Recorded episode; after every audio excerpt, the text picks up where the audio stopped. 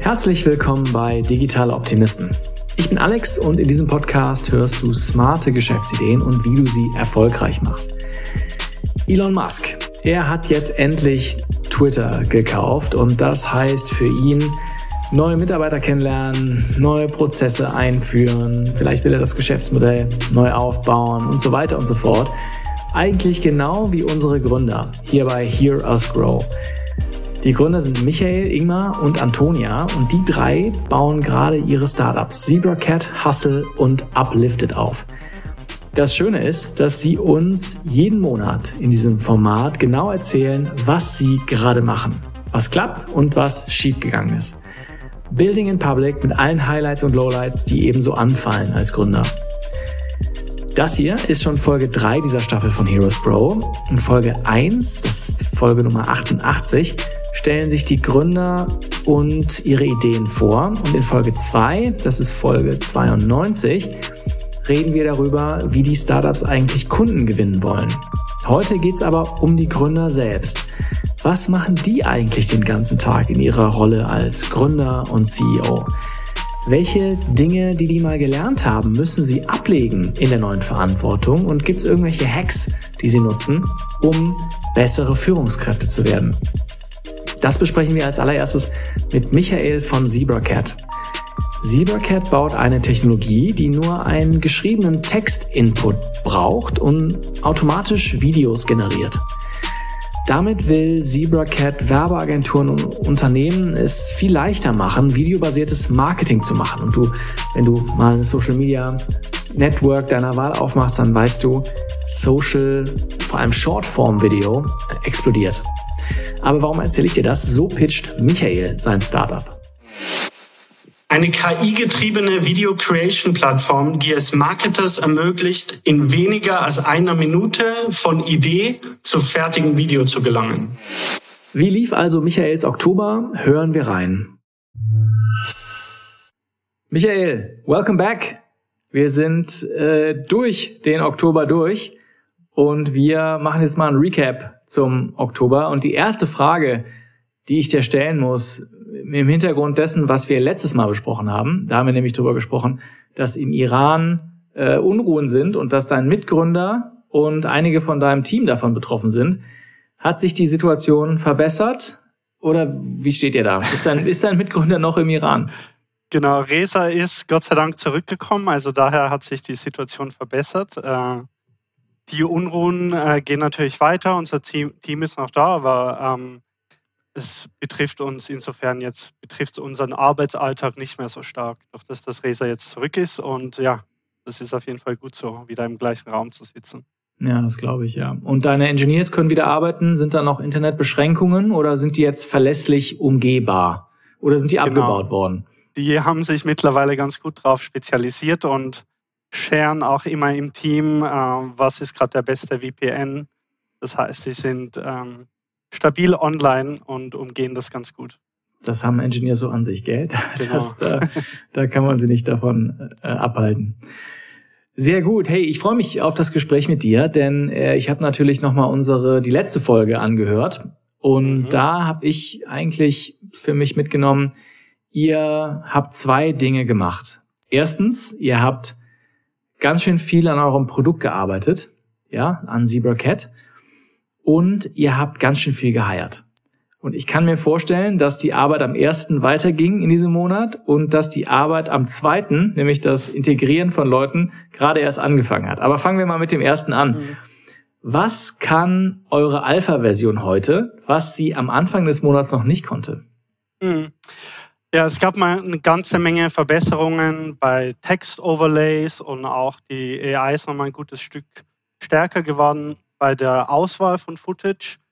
Ähm, wir haben ein riesen Datenset mittlerweile gesammelt, was wir äh, dazu benutzen, die AI kontinuierlich zu trainieren. Da sind wir derzeit bei 100 Millionen. 100 Millionen Videos, die ihr in eurem 100 Portfolio Millionen habt? Videos und Fotos. Immer in Kombination mit einem also Language Video Pair, also eine Textbeschreibung dazu.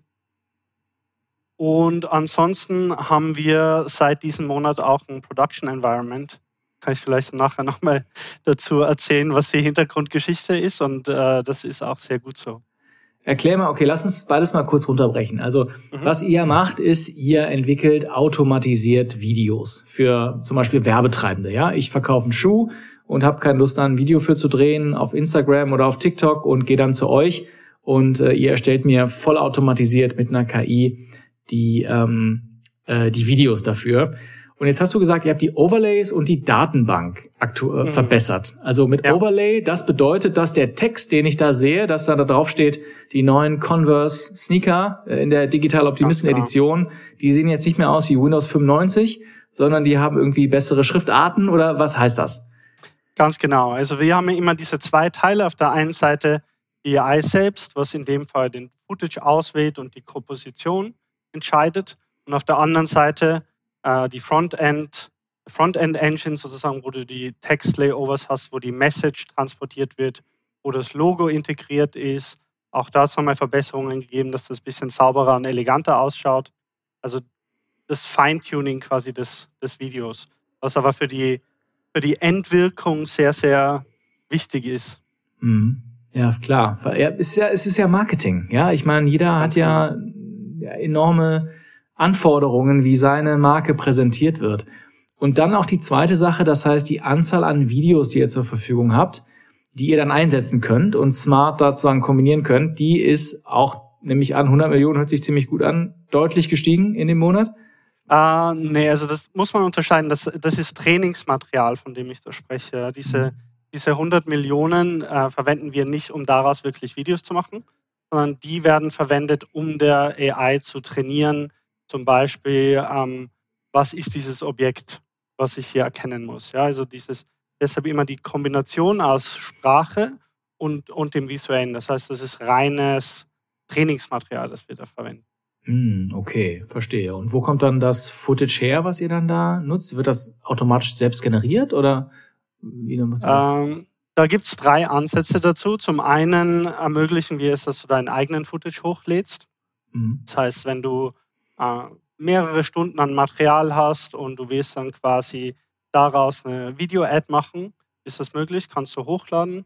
Zum anderen haben wir Stock-Footage und das Dritte, woran wir dran arbeiten, aber was noch in keiner Weise live ist, ist dann wirklich AI-generierte Footage. Hm, und das ist dann so die Königsdisziplin, ja? Das, dann das ist die alles. Königsdisziplin und das ist quasi so unser Long-Term Research-Projekt. Also da wird es wahrscheinlich vor Februar oder März nichts zu sehen geben. Hm, okay. So, jetzt habt ihr so einen großen, ihr habt ja an dem Produkt gearbeitet und jetzt kannst du mir nicht erzählen, dass wenn man so viel an einem Produkt arbeitet, da alles glatt läuft. Was ist hm. schiefgegangen?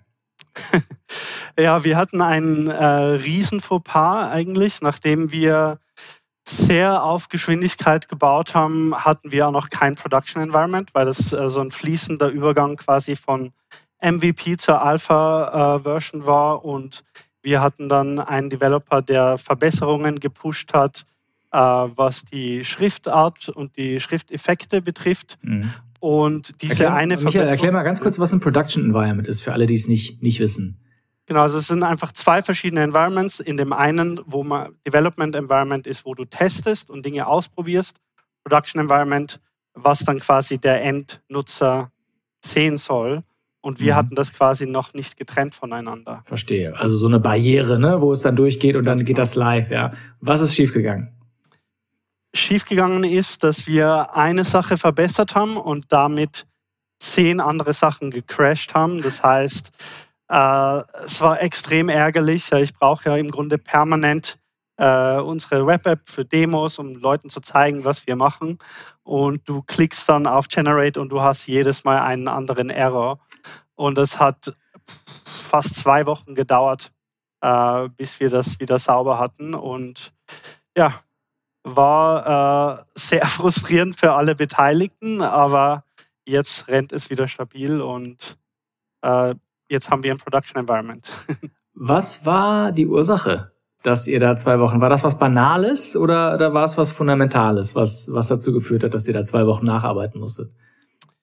Ähm, das war die Kombination von verschiedenen Dingen, ja, also ähm, ohne jetzt zu technisch zu werden, aber dieses, dieser eine Baustein hat viele anderen äh, betroffen und es war dann einfach nicht nur ein Text-Overlay-Problem, sondern auch ein Rendering-Problem.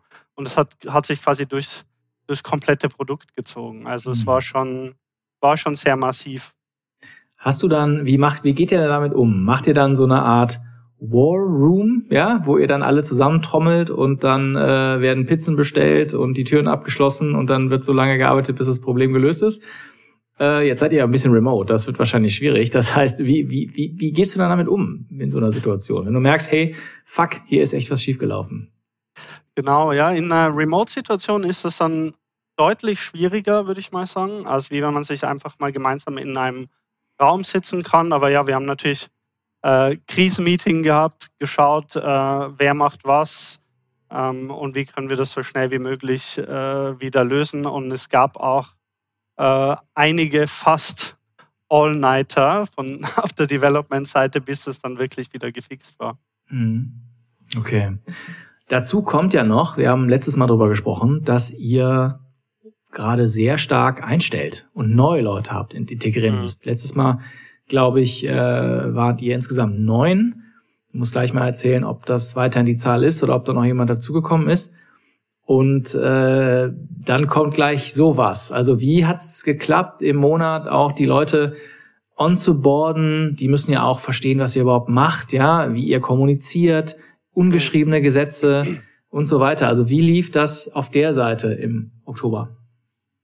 Ja, also wir sind zu zehnt, also ist noch einer äh, auf Computer Vision Seite dazugekommen. Ähm, war tatsächlich ein Prozess, bis das alles flüssig gelaufen ist. Wir haben einige Male auch noch geändert, wie wir unsere, unsere Meetings organisieren. Zum Beispiel hatten wir eine Zeit lang äh, Daily Stand-ups. Jetzt sind die Daily Stand-ups mittlerweile zehn Leute, ähm, wo nicht wirklich jeder hören muss, was, äh, also das AI-Team muss nicht immer hören, was am Frontend passiert und umgekehrt. Ähm, dann haben wir das nochmal aufgebrochen. Also es hat ziemlich viele Iterationen gegeben, bis wir da bis wir da quasi ähm, einen Weg gefunden haben, wo es einfach passt und die Kommunikation gut stattfindet. Mhm. Und hast du das Gefühl, die Leute sind jetzt ongeboardet oder mm, investiert ihr, müsst ihr dann noch mehr Energie investieren? Ich glaube, wir müssen weiterhin noch investieren, aber es hat sich deutlich verbessert. Wir haben auch äh, gemerkt, so okay, es ist man, man erwähnt zwar die Vision immer wieder und man spricht darüber, aber ähm, man kann es gar nicht oft genug erwähnen und ich glaube, man muss gerade remote äh, dreimal oder nur fünfmal mehr kommunizieren, als wenn man im gleichen Raum sitzt. Das heißt, Resa und ich haben auch nochmal so eine einstündige Präsentation gegeben, äh, Team eingeschworen, äh, QA-Session gemacht. Also wir haben sehr viel investiert, aber das wird auch äh, so weitergehen, denke ich. Ja. Ich habe manchmal das Gefühl, man müsste, also ich habe manchmal das Gefühl, ich würde gern in den Bildschirm springen. also nicht, weil ich sauer ja. bin, sondern weil ich das Gefühl habe, dass sich die Energie einfach nicht transportiert, ja, die man hat stimmt, oder die, ja. weiß ich nicht, die Neugier oder die, den Mut oder der Optimismus oder was auch immer du oder auch Dringlichkeit, ja.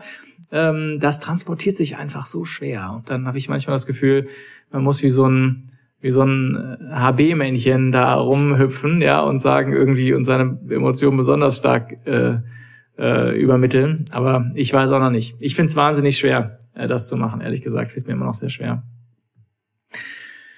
Na gut, Michael, wir haben heute ein tolles, oder diesen Monat haben wir ein tolles Fokusthema, nämlich mhm. deine Rolle als CEO.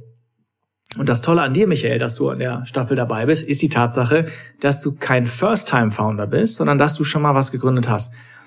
Und als ich heute Morgen Fahrrad gefahren bin und mir überlegt habe, Mensch, äh, was interessiert mich besonders äh, im Gespräch mit Michael, ist mir aufgefallen, also ist mir eingefallen, dass ich dich gerne fragen würde, was du in der Retrospektive bei deiner ersten Gründung über dich selbst reflektiert hast und gesagt hast, das ist eine Sache, die würdest du gerne besser machen und ob es dir gelingt, das dieses Mal besser zu machen mit ZebraCat. Also fangen wir erstmal vorne an. Was hast du am Ende deines ersten Startups gesagt, als du dir gedacht hast, ich gucke mal zurück, wie habe ich mich eigentlich geschlagen in der Rolle als CEO damals? Mhm. Ich glaube, äh, gerade bei, so bei der ersten Gründung ähm, ist natürlich wahnsinnig viel äh, oder wahnsinnig wenig Erfahrung da. Man macht einfach unglaublich viele Anfängerfehler, die man sich dann der zweiten Gründung äh, einfach sparen kann. Heißt, da geht es dann einfach schneller und einfacher.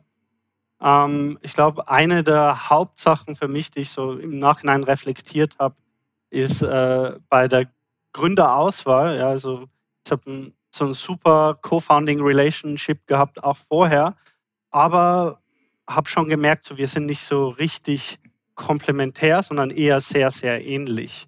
Also das war so eine der Dinge, die ich mir ähm, auf jeden Fall überlegt habe, dass bei der nächsten Gründung sollte es schon so sein, dass der, dass mein Co-Founder einfach äh, ganz klar äh, Tech-Fokus hat, ganz anderes Skillset hat. Bei meiner ersten Gründung, wir waren einfach zwei Non-Techies, die ein AI-Startup gemacht hat, mhm. was ja im Nachhinein gesehen überhaupt keinen Sinn ergibt.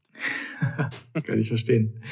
Und gab es noch was anderes, also vielleicht in der Personalführung oder gewissen Themen, denen du im Nachhinein hättest gerne mehr Raum eingeräumt oder vielleicht früher auf die Tagesordnung gesetzt hast, als du es getan hast, die du jetzt anders machen willst? Ähm, ich glaube, von vornherein großen Fokus drauf zu legen auf die Kommunikationsstruktur ähm, und schnell zu iteraten und auszuprobieren, was gut funktioniert, weil es ist trotzdem auch bei jeder Gründung anders, weil das Team anders ist und das Thema anders ist. Ähm, so, das ist eins der Hauptdinge und auch, dass man sich um Kultur wirklich aktiv bemühen muss und immer wieder das Gespräch darauf bringt und mit den Leuten drüber spricht. Ähm, ja. Mhm. Wenn dir Kultur so wichtig ist und es ja uns allen schwerfällt, diese Emotionen zu vermitteln, auch diese, diesen, diese Stickiness in eine Firma einzubauen, ja. Äh, warum hast du dich dann bewusst entschieden, auch remote zu sein? Gab es in hm. dir einen Moment, wo du gesagt hast, nein, ich schwimme gegen den Trend und mache es nicht remote? Ja, ich glaube, wir sind ganz ehrlich eigentlich hauptsächlich aus Kostengründen erstmal äh, fully remote, weil du hast einfach einen viel größeren Talentpool ähm, und auch äh, kannst aus Ländern heiern, die vielleicht nicht so kostenintensiv sind wie Deutschland. Und ich glaube, später mit der, mit der Seed-Runde wird das eher dann langsam in so ein Hybrid übergehen, weil ganz klar Hybrid äh, oder äh, ein Meeting in einem physischen Raum hat einfach ganz klare Vorteile. Also ich glaube, für uns wird langfristig dann eher der, der Hybrid-Ansatz der, der beste sein. Mhm. Wie interpretierst du denn deine Rolle als CEO? Also wie beschreibst du deine Rolle als CEO, wenn dich jetzt jemand fragt in einer dieser One-Hour-Meetings, wo, wo du neue Mitarbeiter begrüßt, äh, was du machst?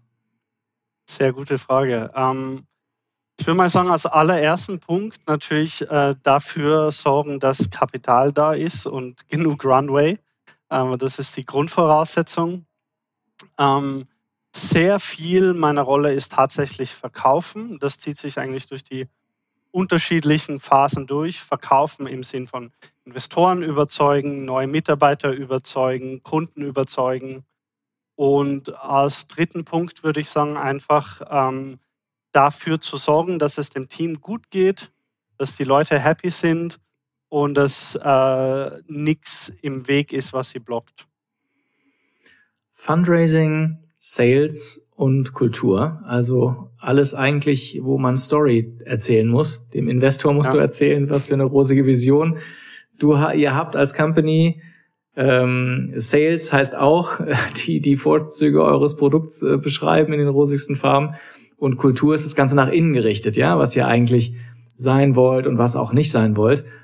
Ähm, das heißt, Storytelling, wie bist du darin gut? Vers oder versuchst du das zu schärfen? Machst du da Kurse oder guckst du dir YouTube-Videos an von Tony Robbins oder sowas? Ja, also wie, wie gehst du da, wie denkst du über das, den Skill Storytelling nach? Äh, Tony Robbins nicht unbedingt, aber ja, also immer wieder, also zum Beispiel, man muss ein Pitch-Deck bauen. Dann schaust du, was sind die besten Strukturen. Man sucht sich Inspiration bei anderen Startups ähm, und, und, versucht das halt immer wieder zu verbessern. Mhm. Ähm, gleichzeitig ist die Schwierigkeit manchmal, dass je tiefer man selbst drinnen ist im Rabbit Hole, desto, desto schwieriger ist es manchmal an Außenstehende, die, äh, die Story wieder äh, rüberzubringen, ja, weil man mhm. einfach selbst schon zu sehr drinnen steckt. Also dann macht zum Beispiel auch total Sinn, äh, einfach mal an jemanden Außenstehenden zu pitchen, der davon keine Ahnung hat, was wir machen. Machst du das auch ab und zu? Absolut, ja. Also gerade in, in den Phasen, zum Beispiel Fundraising, ist es, ist es super wichtig. Dann greifst du dir irgendeinen Peer raus, ja, und einen anderen Gründer oder Gründerin in einem ähnlichen Space und sagst dann, äh, hast du mal 20 Minuten und dann pitchst du, pitchst du deine Story äh, vor ihr. Ganz genau, ganz Ja. genau. Okay. Was glaubst du, machst du anders als andere Gründer? Ich habe nicht gesagt besser. Ich habe kurz überlegt, ob ich besser sagen soll. Was machst du anders als andere Gründer? Was glaubst du? Das ist eine schwierige Frage. Ähm, ich würde jetzt intuitiv würde ich sagen, wir haben gerade einen großen, großen Fokus auf Kultur, aber ich weiß nicht, ich denke, dass äh, viele Gründer, zumindest die beim zweiten oder dritten Mal, äh, da von Anfang an großen Wert drauf legen. Ich weiß nicht, ob das wirklich so anders ist. Ähm, ansonsten fällt mir jetzt spontan nichts ein. Okay. Was glaubst du denn, machst du schlechter als andere? Vielleicht fällt dir das einfacher. Was mache ich schlechter als einer? Muss so den Racer fragen. Was wird er sagen? Was glaubst du? Ähm, Wir können es jetzt auch so ein bisschen umformulieren in, was sind deine Bereiche, in denen du wachsen musst? Ja, bla, bla, bla. Lass es uns, ja, was glaubst du? Es fühlt sich an nach einem Bewerbungsgespräch. Oh, Normalerweise stelle ich diese Frage. ähm, ich würde mal sagen, Deadlines frühzeitig kommunizieren. Ich neige dazu, manchmal Sachen äh, zu spät zu kommunizieren, wenn es schon brenzlig wird. Ich denke, das ist was, äh, was ich auf jeden Fall verbessern kann, was den Stress im Team deutlich reduziert. In dem Lager bin ich auch, äh, Michael. Das geht, fällt mir auch schwer. Aber dann anders gefragt, also gibt's, äh, jetzt hast du Kultur angesprochen, aber hast du das Gefühl, mh, es gibt eine Sache, da, das ist deine Superpower. Ja, da ist, das ziehst du automatisch an dich, weil es natürlich zu, zu dir kommt. Nicht nur in deiner Rolle als CEO, aber auch aufgrund deiner Persönlichkeit. Sei es jetzt zum Beispiel, manche Gründer sind begnadete Verkäufer, ja, die dann überall rumlaufen und eigentlich schon noch Verkaufsgespräche führen, wenn eigentlich schon längst jemand anders es machen sollte. Andere sind fantastisch darin, richtig gute Leute äh, äh, einzustellen, ja, weil sie in der Lage sind, diese zu identifizieren, aus einem großen Netzwerk poolen können und die dann für sich gewinnen. Hast du für dich schon identifiziert, was was eine Sache ist, wo du richtigen Mehrwert äh, für ZebraCat leistest? Ähm, ich würde sagen, das ist die Kombination aus Ideation, ähm, wobei das ist natürlich immer gemeinsam mit, mit Resa, gemeinsam mit dem Team und das dann in eine, in eine Story zu übertragen, die die Leute übers, überzeugt und wo die sich auch selbst drin sehen können. Hm, Hast du da mal ein Beispiel? Also irgendeine Situation, in der das so was, also damit ich es besser verstehe? Ähm, lass mich nachdenken. Also unsere ganze Company Story, würde ich sagen, ist, Mhm. ist das Beispiel. Ja. Also dass du ähm, natürlich hat Resa den Grundkern mitgebracht, ja, mir gezeigt, was ist möglich äh, mit dieser Technologie, aber das dann zu übersetzen äh, in, die, in die Opportunity, die im Marketing liegt und die Leute davon zu begeistern, was es denn bedeutet, wenn du deine Gedanken und deine Ideen in ein highly engaging Video übersetzen kannst. Das wäre so ein, so ein Beispiel. Mhm. Hast du Vorbilder in deiner Rolle als CEO? Ähm, ich glaube nicht die klassischen Vorbilder wie Elon Musk oder Jeff Bezos. Ähm, aus dem einfachen Grund, weil ich glaube, dass da immer schon sehr, also die Kommunikation, die von solchen Leuten kommt, ist ja sehr PR getrieben und ähm, sehr durchgefiltert. Das heißt, die Vorbilder sind eigentlich immer ähm, vielleicht Peers, die schon ein Stück weiter sind, ja, wo man sich was abschauen kann, ähm, wo man sieht, die scheren irgendwie coole äh, Tricks auf, auf Twitter. Das sind, sind eher die Vorbilder. Mhm. Wie glaubst du, wird sich deine Rolle als CEO weiterentwickeln, wenn ihr nicht mehr zehn Leute seid, sondern 20, 50, 100? Also was sind so für dich so die Breaking Points und was glaubst du, wann, wann ändert sich deine Rolle spürbar? Mhm. Also ich habe das Gefühl, die, die Rolle ändert sich eigentlich alle paar Monate von Product Market äh, Research, dann äh, die Hiring-Phase, ähm, das Team aufbauen und ich glaube, dann mit der Skalierung ändert sich das natürlich nochmal deutlich. Ich glaube, man wird viel weniger äh, Boots on the Ground sein, ähm, viel mehr Delegation. Ähm, genau. Mhm. Also ich denke, die 10 ist so eine Größe, da, vor allem wir sind ja sehr Engineering getrieben, ähm, da macht man auch sehr viel selber. Und ich glaube, ähm, das wird sich in, in absehbarer Zeit deutlich verändern. Mhm. Verstehe. Ja. Hast du dann irgendwie so, weiß ich nicht, ich frage mal ganz gezielt nach, also gibt es irgendeine so Sache, auf die du schwörst als CEO? Also sei es jetzt zum Beispiel, ähm, angenommen, du schreibst jeden Freitagabend eine Mail an dein Team, ja, um zusammenzufassen, äh, was ihr äh, was ihr gemacht habt, welche Fortschritte ihr gemacht habt, auf welche Ziele das einzahlt. Oder zum Beispiel, dass du sagst, ich bringe jedes Vierteljahr die Firma zusammen und ein Abend ist auch ein richtiges Fun-Event, ja, wo wir auch echt mhm. über äh, richtig viel ausgeben. Oder aber du sagst irgendwie, du pfeifst auf das Ganze, ja, du machst irgendwie was ganz anderes, was, äh, ähm, was dir auch irgendwie dich, dir hilft, deine Rolle auszufüllen. Gibt's da irgendwas, was du mit unser Publikum teilen willst, was dir hilft in dieser Rolle als CEO? Also Leute zusammenbringen haben wir bisher äh, nur begrenzt geschafft, leider. Das ist was, was wir unbedingt machen wollen. Mhm.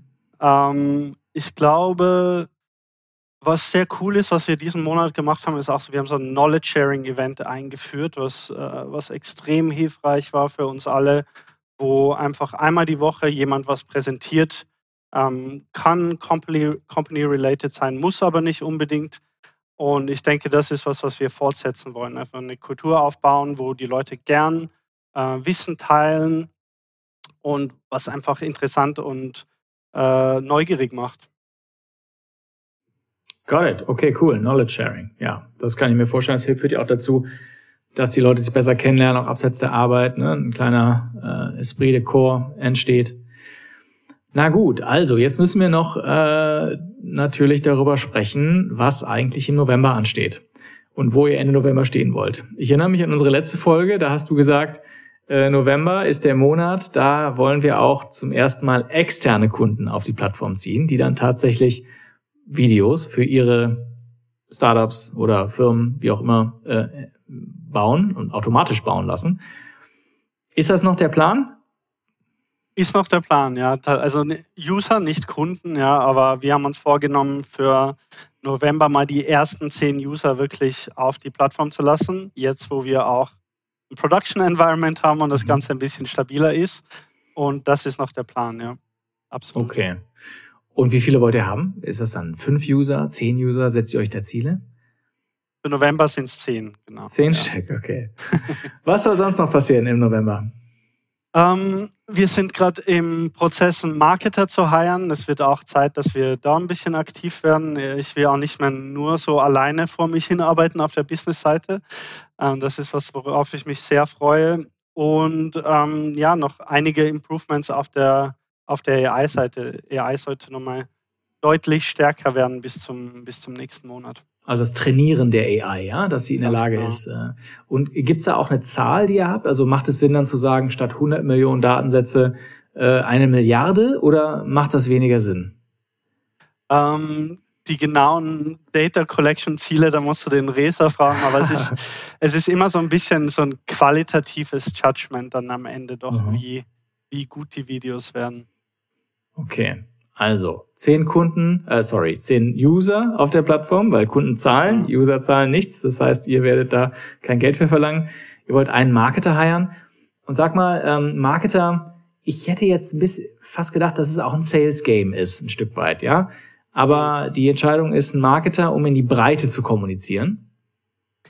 Ähm, wir haben den Marketer eigentlich genau für, für zwei Gründe. Und auf der einen Seite weil wir den aktiv mit ins Product Development mit einbinden wollen. Macht ja Sinn, ähm, nachdem unsere Zielgruppe Marketer sind. Und auf der anderen Seite wollen wir anfangen, so eine, eine Content-Maschinerie äh, aufzubauen, langsam, die uns dann mhm. im nächsten Jahr beim Fundraising unterstützt, äh, aber auch natürlich mit der, mit der User-Generierung. Content Marketing, das heißt Blogartikel zum Beispiel, vielleicht auch Social Media Kanäle, Videos, Videos ja. ja, das macht Sinn.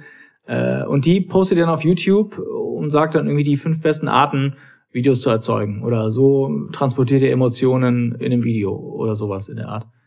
In diese Richtung, aber auch natürlich Product Teaser von einzelnen Features, wollen einfach so ein bisschen Hype erzeugen, ein bisschen Awareness erzeugen, mhm. äh, dass es ZebraCat auch gibt, nachdem wir bisher sehr, sehr starken Fokus nur auf, auf Product und äh, unsere internen äh, Angelegenheiten hatten. Mhm.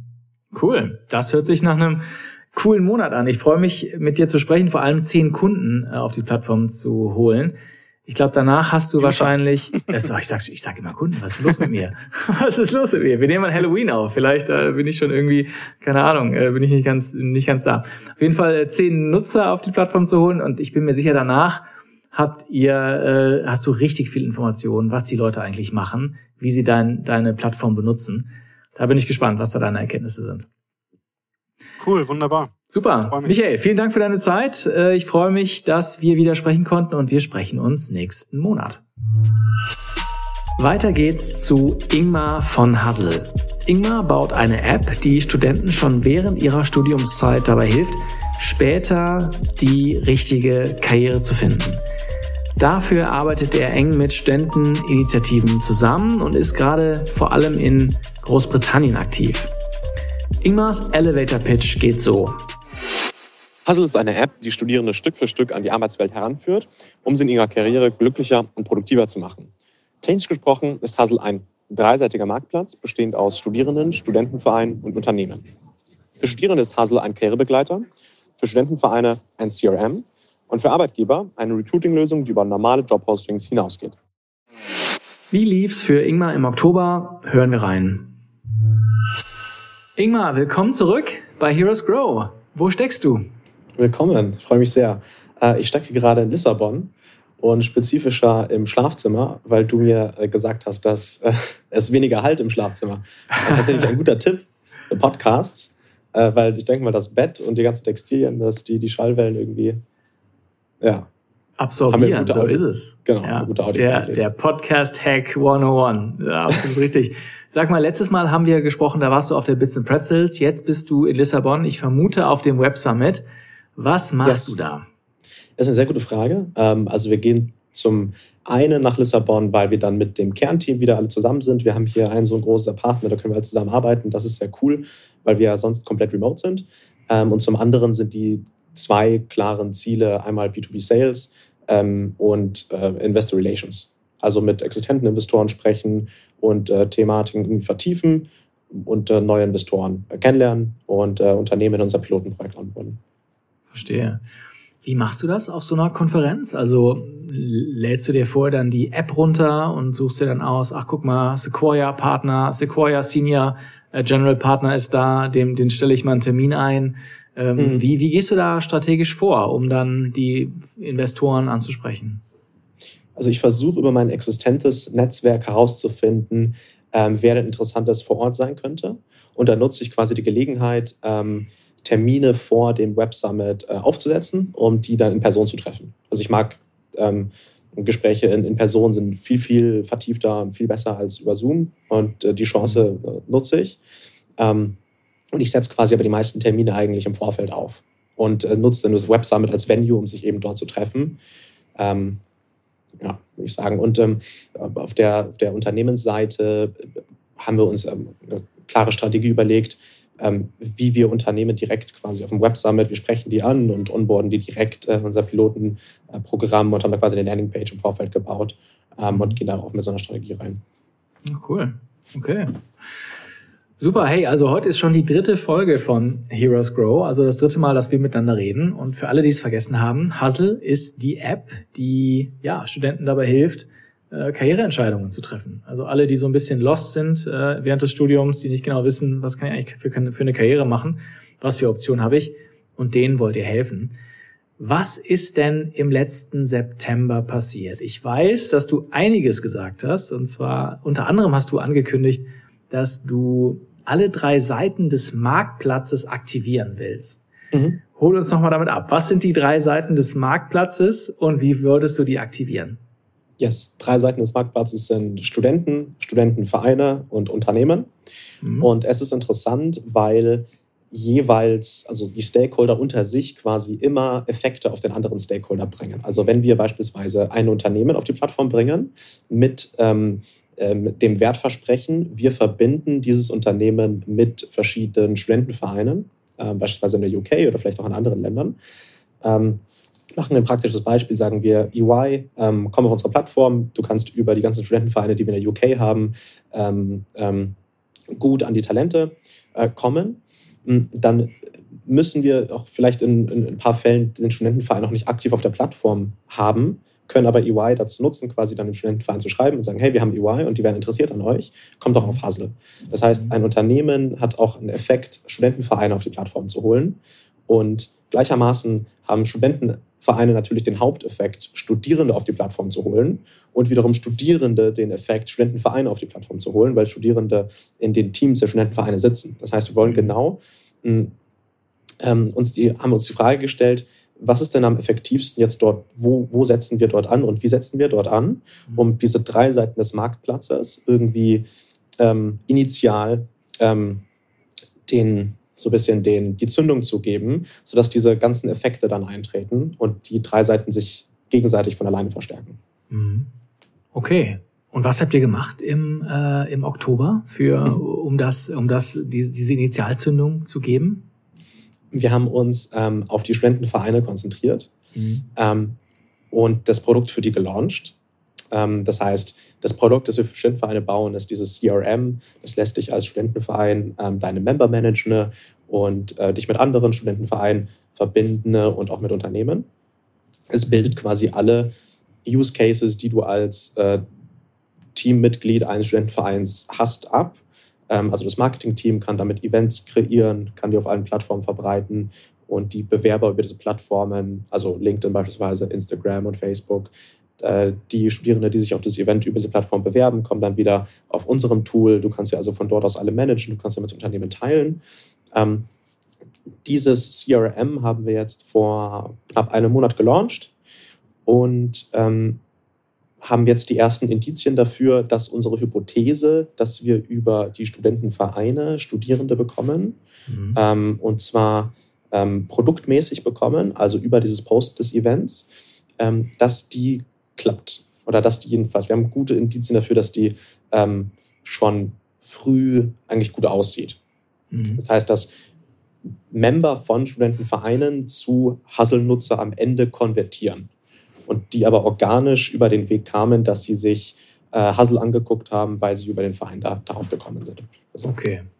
Das heißt, äh, es gibt jetzt, sage ich mal, ich habe an der Uni Mannheim studiert, da gab es zum Beispiel den Arbeitskreis Börse, ja, und sagen wir mal, wenn der jetzt ähm, sagt, hey, liebe Member, meldet euch hier an, äh, das ist unser, äh, hier schick, schicken einen Link raus an ihre Member und sagen, ähm, äh, registriert euch hier oder ab jetzt kommunizieren wir in diesem Tool, ist das der Weg, den ihr gegangen seid? Also wie habt ihr es gelauncht, ist meine Frage. Und wie habt ihr dann getestet, ob, ob dann die Studenten dann auch kommen, ja, die, die mhm. Teil dieser, dieser, in dem Fall Arbeitskreis Börse oder einer anderen Studentenvereinigung, wie sie auch immer sie heißen mag. Mhm.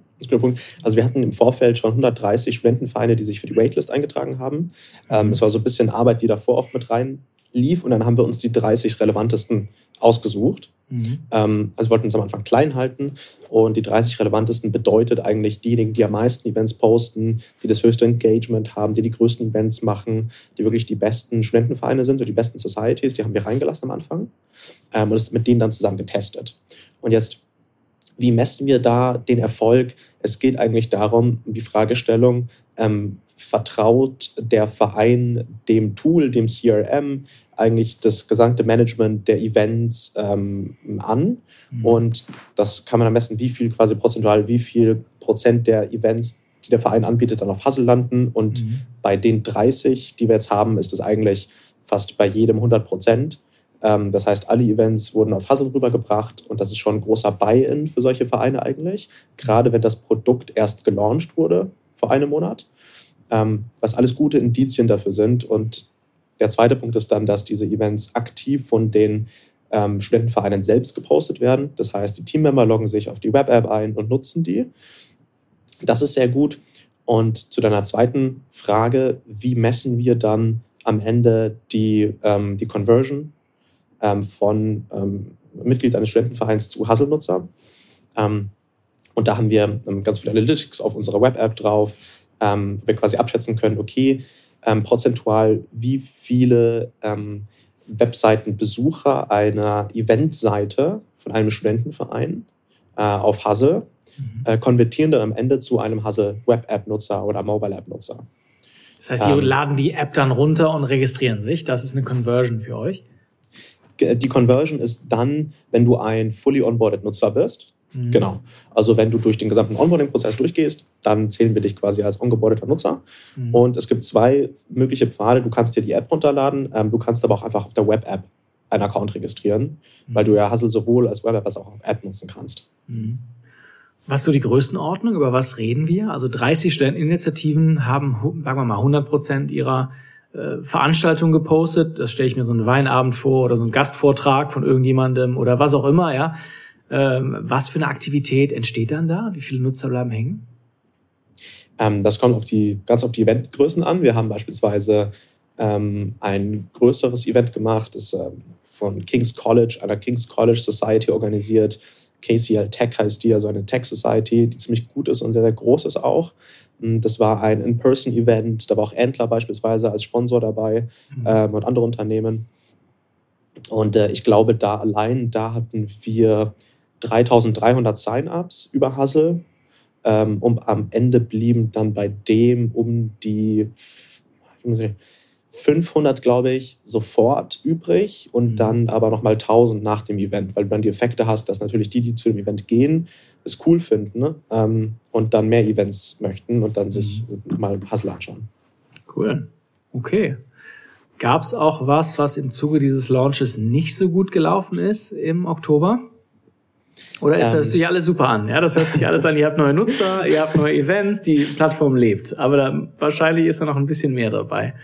Es hört sich alles super an, yes. Ähm, also, ich, ja, ähm, der Launch von dem Studentenverein-Tool ist überraschenderweise glatt verlaufen. Und zwar mhm. wirklich sehr überraschenderweise. Also ich saß neben meinem Co-Gründer, dem Parham, in London in der Wohnung und der hat die ganzen Onboardings gemacht und der meinte, Ingmar, I can feel the market pull. I can feel it happening. It's pulling. I can feel the product market fit. Und das ist so ein Gefühl, dass wir auf der anderen Seite, bei der Studentenseite, mhm. wo wir die Mobile App und die Web App bauen, nicht so schnell haben und auch immer noch nicht so haben wie jetzt bei der Studentenvereinseite. Oder was mhm. sehr, sehr, sehr, sehr früh schon klar eigentlich. Und man hatte dieses gute Gefühl.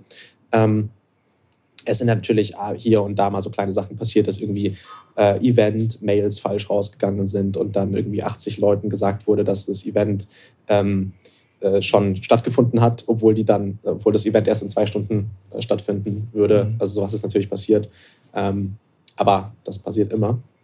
Also ich würde sagen, auf dem, ähm, es gibt natürlich noch einige Challenges, ähm, die man aber in der Produktroadmap gut lösen kann. Also einige Use Cases wie beispielsweise bezahlte Events, die wir noch nicht abbilden können, die wir aber abbilden können äh, werden in den nächsten Monaten, ähm, wo man dann nochmal mehr Events rüberbringt und mehr Studentenvereine rüberbringt. Mhm. mhm. Und jetzt, unsere, ähm, jetzt arbeiten wir eigentlich daran, ähm, gesund diese Studentenvereine Stück für Stück zu skalieren und es weiter zu öffnen, weil es eigentlich nichts mehr im Weg steht, ähm, da in die Richtung weiter zu skalieren. Mhm. Ich kann mir vorstellen, dass der ein oder andere Nutzer das hört und sich denkt, ja, wenn dein Mitgründer sagt, hey Ingmar, ich spüre, wie der Markt an mir zieht, ja, ich spüre mhm. hier, der Stein rollt, ich muss laufen, um mit dem Stein hinterher zu laufen. Ähm, warum konzentriert ihr euch da nicht voll auf diese Studentenvereinigung? Weißt du, also gibt es einen Pfad für dich, äh, zu sagen, wir konzentrieren uns erstmal voll auf die Student Initiatives mhm. machen da vielleicht sogar irgendein Freemium-Produkt raus oder sowas, ja, oder chargen für irgendwas, äh, wenn das wirklich so viel Wert generiert. Und wir nailen das erstmal, haben eine massive Penetranz bei Studentenvereinigungen als das CRM für Studentenvereinigungen und mhm. setzen dann Türmchen oben drauf, ja, und gehen dann in die Un Unternehmen und gehen dann in die Studenten, wo, wobei dir du die Studenten ja dann sowieso irgendwie hast. Ähm, Gibt es in dir Momente, wo du das nachvollziehen kannst, dass Leute das dich fragen? Mhm, auf jeden Fall. Also äh, hört sich für mich auch an, dass, als ob du äh, das so ähm, würdest. Ja, das ist ein sehr guter Punkt. Ähm, dann muss, also wenn man halt zum Hustle-Nutzer konvertiert, sollte das Produkt auch wirklich aber auch so gut sein, dass es dich intrinsisch hält. Ich würde argumentieren, dass unser Produkt, also die Mobile App und Web App, mindestens gut ist wie die jetzigen führenden Unternehmen in dem Bereich, also Jobteaser beispielsweise oder Handshake, die aus den USA kommen oder andere.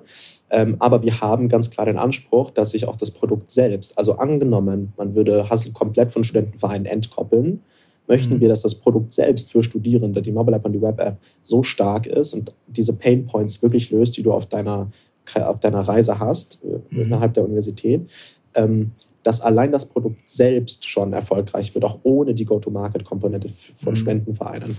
Und dann, das ist einmal der eine Punkt, ich, das ist das vollkommen Sinn, was du sagst. Der andere Punkt ist auch, ähm, inwiefern, wie wir intern aufgestellt sind als Team und äh, vor allem zum Thema Tech-Team, das wir haben, haben wir ähm, also Web, ein Web-App-Team. Das Web-App-Team würde an dem Produkt für Studentenvereine arbeiten mhm. und das tut es auch zu 100 Prozent.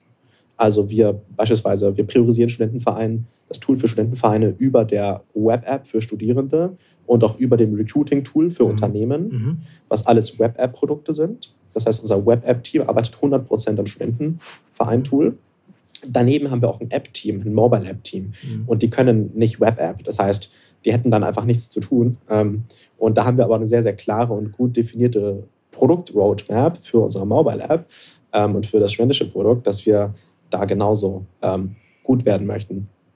Mhm. aber wir auch auf der Growth-Seite fokussieren uns mehr auf die Skalierung von Studentenvereinen. Ja. Mhm. Ja, du hast recht. Äh, also ich finde ja, dass äh, ich finde ist das ist das Spannendste, finde ich. Also mit das Spannendste an eurem. Äh, ich bin sowieso ein Fan von Nischen-CRMs, weißt du? Also mhm. von von CRMs in gewissen Nischen, die dann wiederum eine neue Zielgruppe eröffnen, weißt du? Und mhm. da gibt's ein paar ganz interessante Beispiele und das finde ich wirklich ähm, interessant, äh, was ihr macht. Und sag mal, heißt es dann auch, dass wenn ihr jetzt so viele Nutzer auf der Seite habt, dass die Nutzer sich dann also auch automatisch vervielfältigt, also die Studenten, ja, dass die dann mhm. automatisch mehr erzählen, dass sie dann ihren, ihren Kommilitonen erzählen, dass es toll ist auf Hustle. Habt ihr da auch schon eine Traction auf der Studentenseite? Mhm. Also wir haben ähm, unser, ich würde sagen, organische, äh, organische Nutzerakquise ist ganz gut, ist okay, glaube ich, würde ich sagen, für den jetzigen Stand. Ähm, und man, also die verbessert sich, was wichtig ist. Mhm. Ähm, aber wir stehen noch nicht da, wo wir sein möchten. Also wir möchten eigentlich, dass das Produkt selbst, die App und die Web-App für Studierende selbst viral wächst. Das heißt, das ist so, dass du so viel Wert hast, wenn du Puzzle nutzt, dass du es wirklich deinem Freund erzählst. Einfach weil es dir so viel gebracht hat. Und das möchten wir abbilden im Produkt selbst. Und man kann sich, glaube ich, unsere Industrie oder unser Produkt auch so ein bisschen so vorstellen, dass man einmal so eine Art ähm, Basisprodukt baut, dass die all die Kernfunktionalitäten einer Jobplattform oder eines Karrierebegleiters irgendwie abbilden muss. Also du musst den gesamten Content haben. Du musst Zugang zu Jobs, Praktika Events ermöglichen. Du musst äh, gute Filterfunktionalitäten haben, gute Suchfunktionalitäten haben, ähm, guten Matching-Algorithmus. Das ist etwas, was uns abgrenzt von anderen, dass wir dich eben auch matchen. Ähm, aber darüber hinaus braucht es so eine Art Killer-Feature. Also es braucht mhm. irgendetwas, was das Produkt gibt quasi schon selbst sehr Wert, viel Wert. Aber du musst den Nutzern etwas geben, was ihnen in einem Satz es ganz einfach macht, mhm. das zu teilen. Mhm. Und das muss etwas so Cooles sein, etwas so Neues sein, etwas so Uniques sein, was es wirklich sonst noch nirgendwo gibt, dass du nicht nur auf die Go-to-Market-Strategie, über die produktgetriebene Go-to-Market-Strategie über Studentenvereine angewiesen bist, Nutzerakquise zu machen, sondern dass das Produkt selbst sich selbst äh, viral wächst. Und daran arbeiten wir, dass wir so einen Kandidaten für sein Killer-Feature finden. Ne? Mhm. Und ich glaube, jetzt haben, haben wir ein ganz, coole, ganz cooles Konzept jetzt. Mhm. Ähm, was ist das Konzept, Ingmar? das will ich jetzt noch nicht verraten. Nein, wann erzählst du es uns? Vielleicht beim nächsten Mal. Beim nächsten Mal, okay. Killer-Feature, ja. schreibe ich mir auf. Ja, wenn du okay, schreibst du auf. Das ist ja. spannend, weil das ist ein tolles Thema, denn äh, schau mal, Pokémon Go ist ein, finde ich, ist ein schönes Beispiel. Das war das erste Spiel, was ich kannte, was so äh, Augmented Reality benutzt hat. Und das war halt das Killer-Feature, ja. Hat jeder mhm. erzählt, krass, du kannst ja Pokémon in der realen Welt fangen und läufst durch die Welt. Das war so außergewöhnlich, dass Leute das halt erzählt haben. Das ist genau das, was du meinst, ja. Also ihr sucht äh, für euch, für, für die äh, Begleitung von Studenten halt den Pokémon Go-Moment vielleicht ein Stück weit. Ja. ja. Gut, Ingmar, lass uns doch die Chance nutzen, um auf unser Fokusthema überzuleiten in diesem Monat. Das ist nämlich deine Rolle als CEO äh, bei, bei Hustle. Du bist ein First-Time-Founder, das heißt, das ist dein erstes Rodeo. Hm, erstmal will ich dich aber fragen, was macht für dich eigentlich einen guten CEO aus? Was macht für mich einen sehr guten, einen guten CEO aus? Ähm, die Frage habe ich mir am Anfang auch gestellt. Und ich habe eigentlich für mich ein sehr, sehr gutes Framework gefunden. Das ist von dem ähm, Venture Capital for uh, San Francisco, äh, NFX. Ähm, in diesem Framework wird eigentlich ganz, ganz gut beschrieben, wie man sich oder wie man seine Rolle als CEO selbst gut verstehen kann. Und ich versuche das mal kurz so zu umreißen. Also es ähm, mhm. gibt im Großen und Ganzen generell zwei Prozesse, die man sich anschauen sollte. Und das ist einmal das Managen und dann zum Zweiten das Führen. So, also CEO bist du, bist, ist man gleichzeitig Manager, ähm, ähm, aber man muss auch leaden können. Also es geht auch um Leadership. Um, wenn man sich diesen Management-Zyklus anschaut, dann geht es in der ersten Linie darum, eine Strategie zu definieren. Okay, ähm, ähm, wir haben gewisse Ziele ähm, und ähm, das ist der Weg dahin. Also man setzt den Weg. Hm. Dann muss man das richtige Team zusammenstellen also sehr, sehr gute Hiring-Entscheidungen treffen ähm, ähm, und dann die Ziele setzen. Das heißt, man hat eine Strategie, das Team, man setzt ganz klare Ziele und ist eigentlich dann nur noch in einer Rolle, ähm, wo man entweder selber ins Operative reingeht, bei Sachen, in denen man sehr, sehr gut ist, ähm, oder andere da unterstützt, mhm. ähm, wo sie irgendwo Hilfe brauchen. Mm. Und dann schaut man sich an, ähm, okay, wie läuft das Ganze? Das heißt, man kann sich im wöchentlichen ähm, wöchentlicher Basis irgendwie anschauen und, und, und checken, sind es immer noch die richtigen Ziele, ähm, kann man unterstützen. Und so geht der, so geht der Kreis dann weiter. Ähm, mhm. Und ich nenne das immer so ein bisschen äh, dann, ich versuche ähm, pro Woche, ähm, jeden Sonntag, mich ein bisschen rauszunehmen ähm, und einfach am Sonntag ein bisschen für mich mehr Zeit zu haben und zu überlegen, äh, ist unsere Strategie eigentlich noch valide? Sind eigentlich unsere Hypothesen noch, die, sind die Fragestellungen die richtigen? Ähm, ist der Weg der richtige? Also es ist wirklich auf ähm, sehr iterativ quasi auf wöchentlicher hm, Basis äh, sollte man das, glaube ich, checken. Ist es noch der richtige Weg? Ähm, und kann dann leicht auch mit, dem, mit seinem Coconut-Team zusammen natürlich den Vektor verändern. Das ist eine ganz leichte, okay, vielleicht müssen wir irgendwie die Richtung, vielleicht mehr in die Richtung.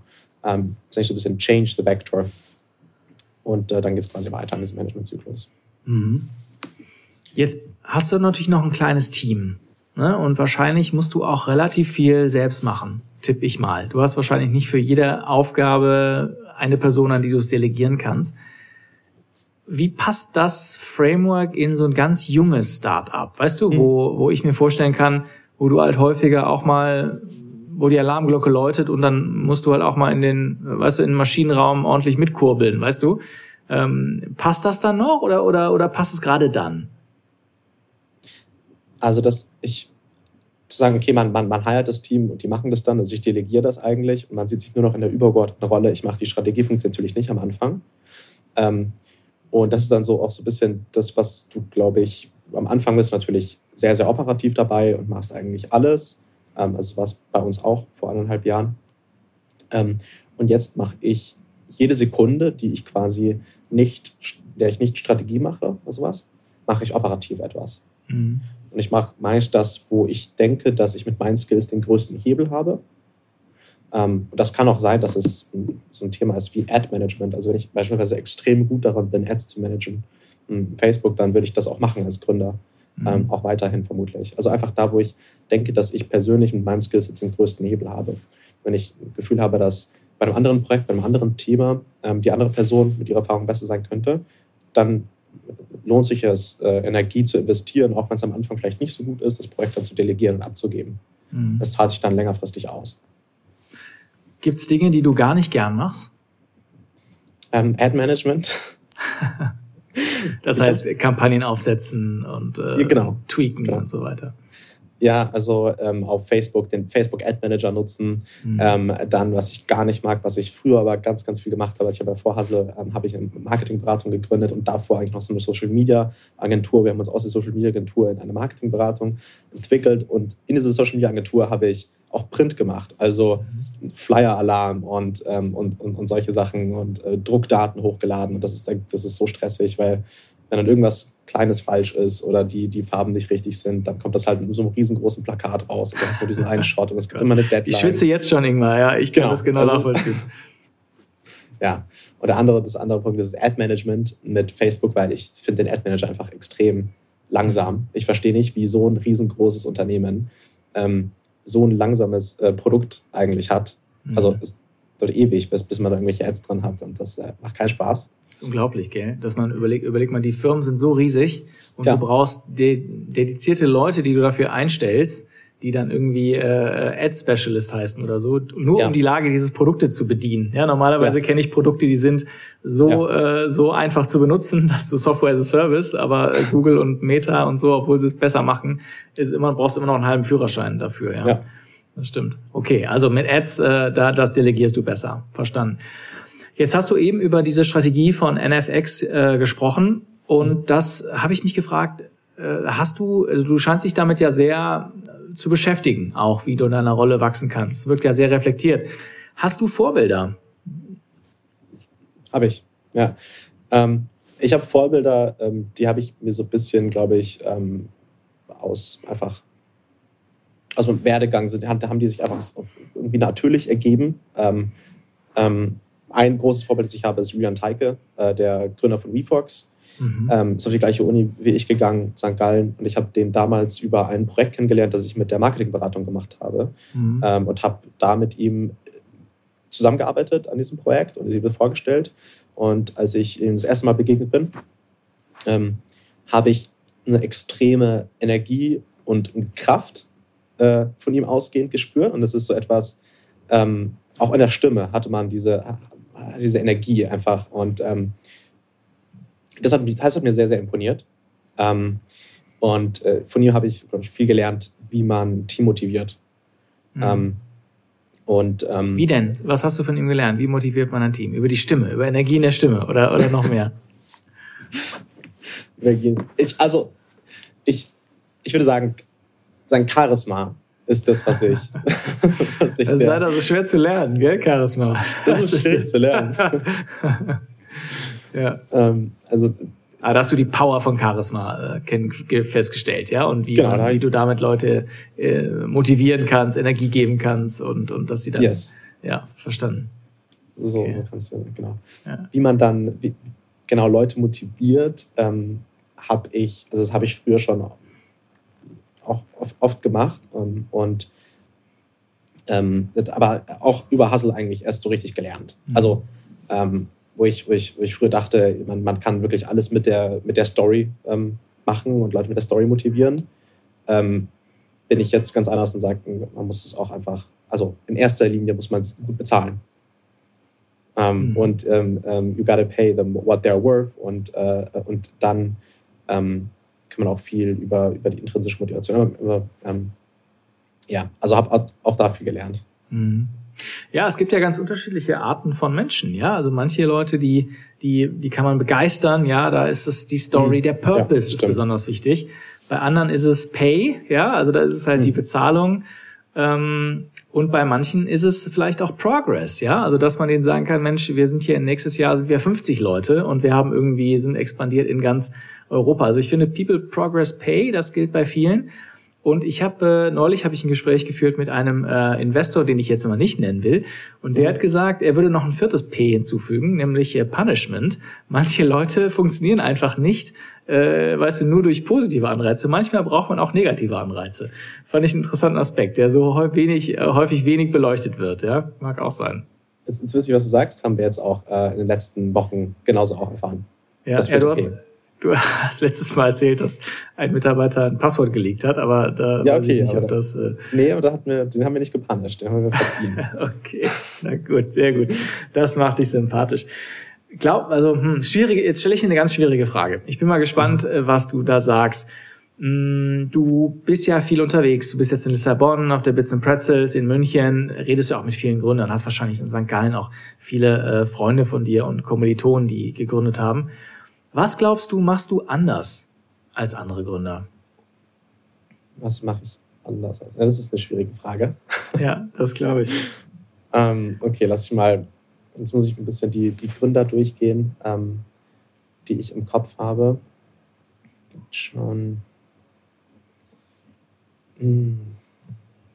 Okay, ich glaube, ein Punkt, der bei mir, ähm, den ich bei anderen so gesehen habe, wo ich, wo ich glaube ich auch anders bin, ist, ähm, ich gehe an viele Dinge, ähm, ich durchdenke sehr, sehr viele Dinge gern und ich durchdenke sie auch irgendwie philosophisch oder für mich muss es eine, eine, eine, eine Klarheit geben, ähm, eine, ähm, eine, eine, auch irgendwie eine ästhetische Klarheit in, in, in, in Gedankengängen, egal ob es jetzt mhm. eine Strategie ist oder eine Go-to-Market-Strategie oder eine Hypothese oder eine Vision. Also wenn ich eine Vision habe, die über 10 Jahre geht oder 15 Jahre geht, dann muss es in der logischen Kette, die ähm, quasi vom Jahr 1 bis Jahr 15, ähm, die sich über die Jahre erstreckt, muss logisch konsistent sein, überall.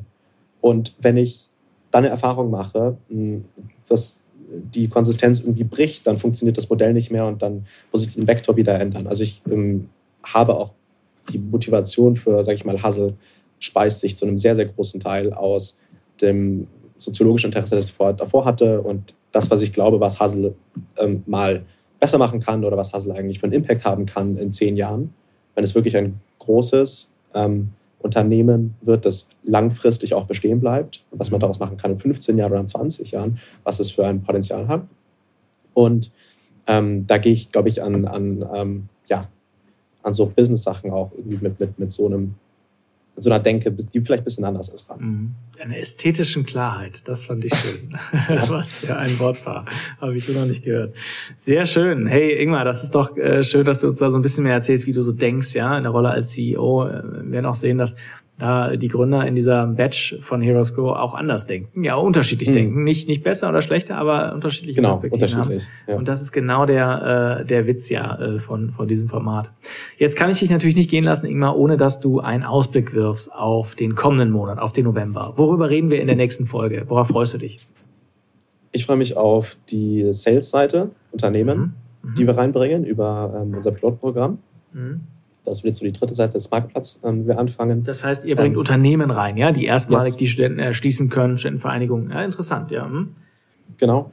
Ähm, und ich freue mich auf so ein paar ähm, Growth-Projekte, die wir, die wir lostreten, ähm, die auch mit diesem äh, Killer-Feature, was wir vorhin gesprochen haben, yes. äh, auch irgendwo zu tun haben. ja. Killer-Feature, das ist doch, das werde ich nächstes Mal auf jeden Fall aufgreifen. Da bin ich gespannt, was ihr ausgekocht habt. Bitte nicht, sonst muss ich es nochmal auf die nächste Folge verschieben. okay, we will see. Ingmar, vielen Dank für deine Zeit. Ich wünsche dir viel Spaß in Lissabon, ja, auf dem Web Summit. Äh, wunderschöne Stadt. Äh, Portugal mag ich sowieso. Äh, grüß mir die Stadt und viel Erfolg bei, bei der Ansprache von Investoren und allem, was du machst diesen Monat. Mache ich. Vielen Dank. Bis dann. Die dritte Gründerin ist Antonia von Uplifted. Antonia hat ziemlich lange bei Google gearbeitet und baut jetzt eine Software, die Unternehmen dabei hilft, eine richtig gute Feedback-Kultur aufzubauen. Antonias Pitch geht so. Die meisten Menschen bekommen entweder zu wenig Feedback, zu schlechtes Feedback oder überhaupt kein Feedback. Und mit Uplifted haben wir die Mission, das zu ändern. Wir sind ein Tool für vollautomatisches 360-Grad-Feedback. Wir arbeiten direkt bei dir im Chat in deinen Produktivitätstools, damit du endlich richtig gutes Feedback bekommst, und zwar jederzeit und nicht nur einmal im Jahr. Wenn du die letzte Folge gehört hast, dann weißt du, dass Antonia einen aufregenden Oktober hatte.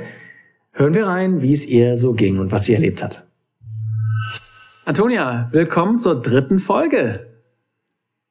Dankeschön, ich freue mich. Habe mich sehr gefreut auf die Folge besonders heute, muss ich sagen. Ja, warum hast du dich da gefreut? Kann es mit einem Auslandsaufenthalt zu tun haben? Ach, das klingt jetzt wie bei Teleshopping. Wie kommst du darauf, Alexander? äh, ja, tatsächlich. Also wir waren ja letztes, äh, jetzt vor mittlerweile zwei Wochen in San Francisco auf der Disrupt und ähm, haben natürlich total viel zu erzählen und unglaublich viel erlebt. Deshalb, ähm, genau, habe ich mich besonders gefreut, dass wir heute mal drüber sprechen, weil du ja auch die San Francisco-Perspektive ganz gut kennst. Ähm, ja. Deshalb bin ich auch gespannt, was du denkst tatsächlich. Ja, klar. Ja, du, wir haben uns knapp verpasst in San Francisco. Ich war, glaube ich, eine Woche vor euch da, ähm, habe ein paar, paar andere Sachen gemacht und dann war TechCrunch Disrupt genau eine Woche später. Vielleicht bevor wir über die Messe reden und gleich nochmal allen erklären, die nicht genau wissen, was TechCrunch Disrupt eigentlich ist und was für ein riesen, riesen Ding das im Startup-Ökosystem ist. Äh, wie fandest du San Francisco? Da gehst du gleich ans Eingemachte. Also ich muss sagen, ich war vor acht Jahren mit meinem Mann einmal im Urlaub da. Und damals dachten wir beide schon so, uff, hier sind ja wirklich viele Menschen, denen es nicht so gut geht und die auf der Straße leben müssen. Ähm, und ehrlich gesagt, mein erster Eindruck von San Francisco, als wir bei unserem Airbnb ankamen, wir waren in Oakland in einem Airbnb und ich hatte vorher tatsächlich mit einer Ex-Kollegin gesprochen, ob das eine Gegend ist, wo man gut sein kann, auch tatsächlich. Sie meinte, ja, ja, das ist alles gut. Ich war ein bisschen geschockt, wie sich die Situation entwickelt hat. Vielleicht ist das so mein aus meiner deutschen sozial sehr behüteten Blase herauskommt äh, passiert, aber es waren unglaublich viele Menschen, denen das nicht gut geht und die auf der Straße leben. Und das war so mein allererster Eindruck von San Francisco. Ähm, und das hat mich schon bedrückt, muss ich sagen. Auf der anderen Seite hast du diese, diese wahnsinnige Energie. Wir waren ja auch bei Netzwerkveranstaltungen am Abend und ähm, haben uns mit ganz vielen anderen Foundern ausgetauscht. Dieses Ökosystem da ist krass inspirierend. Also du, mhm. du stehst da und gefühlt drehst du dich um und um dich rum sind vier Leute, die ein Geschäft aufgebaut haben, vier, die es schon verkauft haben und drei, die investieren und mit mhm. allen kannst du wahnsinnig tolle Gespräche führen. Ähm, aber wenn du mich jetzt tatsächlich nach meiner Meinung zu San Francisco fragst, muss ich sagen, dieser, dieser Kontrast zwischen diesen beiden Welten fand ich schon ein bisschen bedrückend. Auf der anderen Seite war es eine wahnsinnig inspirierende Stadt einfach, in die du so eingetaucht bist und auch nochmal ganz anders als damals, als ich als Touristin da war, jetzt als aus, aus einem Arbeitskontext raus. Ähm, deshalb, ich bin so ein bisschen zwiegespalten. Die Stadt, die, die, das Tech-Ökosystem, das Level an Inspiration ist Wahnsinn. Äh, ich habe noch nie so viel Billboard-Werbung gesehen für Tech-Unternehmen oder obskure ja, SaaS-Services. Wahnsinn. Genau. Ja, ja, das sind so ähm, Startups, die also, da Plakatwerbung das ist, machen. Ja, das ist total das cool. Ja, also, ja, genau. Und auf der anderen Seite, wie gesagt, dieses soziale Ungleichgewicht hat mich tatsächlich beschäftigt, muss ich ganz ehrlich gestehen. Ja, ich weiß nicht, wie es dir geht. Ja, du triffst den Nagel auf den Kopf, Antonio. Also genau, also ich muss sagen, das Erste, es ist aus meiner Sicht tatsächlich schlimmer geworden. Also ich habe da vor bis 2020 hm, äh, gelebt, also sagen wir mal drei Jahre her. Und ich muss sagen, mhm. ähm, am Anfang habe ich noch gedacht, äh, da war nämlich, als ich da war, da war Fleet Week. Da landet nämlich so ein, da, da, da ist die Navy ist da und so mhm. Kriegsschiffe äh, gehen vor Anker. Und dann fliegen immer die Blue Angels. Das ist so eine, so eine, ähm, so eine Flugformation, ja, in so, in so Kunstfliegern, die da und die donnern ja. dann über die Stadt und das, das, das ist halt so laut und das macht das Ganze so äh, fast, äh, fast apokalyptisch ein bisschen, weil du hörst diese donnernden Jets, ja, als wärst du in einem Kriegszustand ja. und du siehst dann im Hafen diese Kriegsschiffe. Ähm, und da habe ich das noch das Gefühl gehabt, okay, die Stadt hat sich rausgeputzt. Aber dann als ein mhm. Tag danach, als diese Fleet Week vorbei war, habe ich gedacht, nee, ganz und gar nicht hier ist äh, es ist noch viel schlimmer. Dieses Fentanyl, ja. dieses Drogenproblem, ja. ähm, das macht die Leute, äh, die sind so, treten weg und, und schleppen sich so über die Straße. Und das ist echt ja. bedrückend. Aber den anderen Punkt, da hast du auch recht. Ja, ich habe noch nie in einer Gegend gewohnt, wo jeder gefühlt irgendein Pitch-Deck hat, irgendein Side-Hustle und irgendwie ähm, auf der Suche ist nach dem Next Big Thing. Und genau wie du sagst, es gibt so viele Vorbilder, ja. Auch der, der Onkel hat dann irgendwie eine Company an äh, Dell verkauft oder sowas, weißt du? Und irgendwie, es ist so, es ist so erreichbar, wenn man da ist. Und das finde ich auch, das finde ich auch ein Riesenunterschied zu Deutschland, ja. Ja. Aber du hast es super getroffen. Aber jetzt lass uns mal auf TechCrunch Disrupt gehen. Sag doch mal ganz kurz für alle, die es nicht kennen, äh, was ist TechCrunch und was ist TechCrunch Disrupt? Und was hast du da gemacht? Genau, also TechCrunch ist ja eines der größten News-Outlets für den Startup- oder Tech-Bereich. Ähm, ist äh, wahnsinnig viele Artikel, äh, journalistisch sehr stark, finde ich auch. Ähm, genau, und die veranstalten mittlerweile einmal im Jahr in San Francisco eine Disrupt-Konferenz. Ähm, das ist ein bisschen das Startup-Mecker. Das war auch im Moscone Center. Mein Co-Founder hat mir erzählt, dass es da, wo die Apple Keynotes gehalten wurden, früher die Google I.O. war. Also es ist mhm. auch so ein äh, bedeutsamer Ort irgendwie in der Tech-Szene. Genau, und da wird eine große Tech-Konferenz abgehalten, wo es um äh, rund um Startup-Kultur geht ähm, und um Tech-Trends. Und äh, das ist gemischt. Es ist ein Teil, äh, so ein Vorträge mit wahnsinnig tollen Speakern und Speakerinnen. Ähm, ich glaube, dieses Jahr waren äh, Kevin Hart und Selena, ähm, Serena Williams da tatsächlich. Ui, die oberste die Preisregal als, haben sie gegriffen. Kevin Hart und Serena Williams, ja. nicht schlecht. Ja. Also ein bisschen absurd, aber die investieren tatsächlich und das war, mhm. ist natürlich eine, eine sehr inspirierende Story auch. Ähm, und auf der anderen Seite ist es, äh, ist es eine, tatsächlich eine Messe, wo Startups ausstellen und auch äh, Tech-Unternehmen ausstellen. Also Google war da, Amazon war da, wir waren da, also die Großen der Branche. Google, Amazon uplifted, alle waren da. genau, ähm, genau. Und was sie, was sie machen, ist, dass sie einen, einen, einen Startup-Wettbewerb ausrufen jedes Jahr. Das ist das Startup Battlefield. Ähm, dafür kann man sich bewerben. Und äh, wir wurden aufgenommen dieses Jahr in die Battlefield 200, durften dann tatsächlich, haben, hatten Messe stand und durften auf der, auf der Bühne pitchen. Ähm, wir haben leider nicht gewonnen.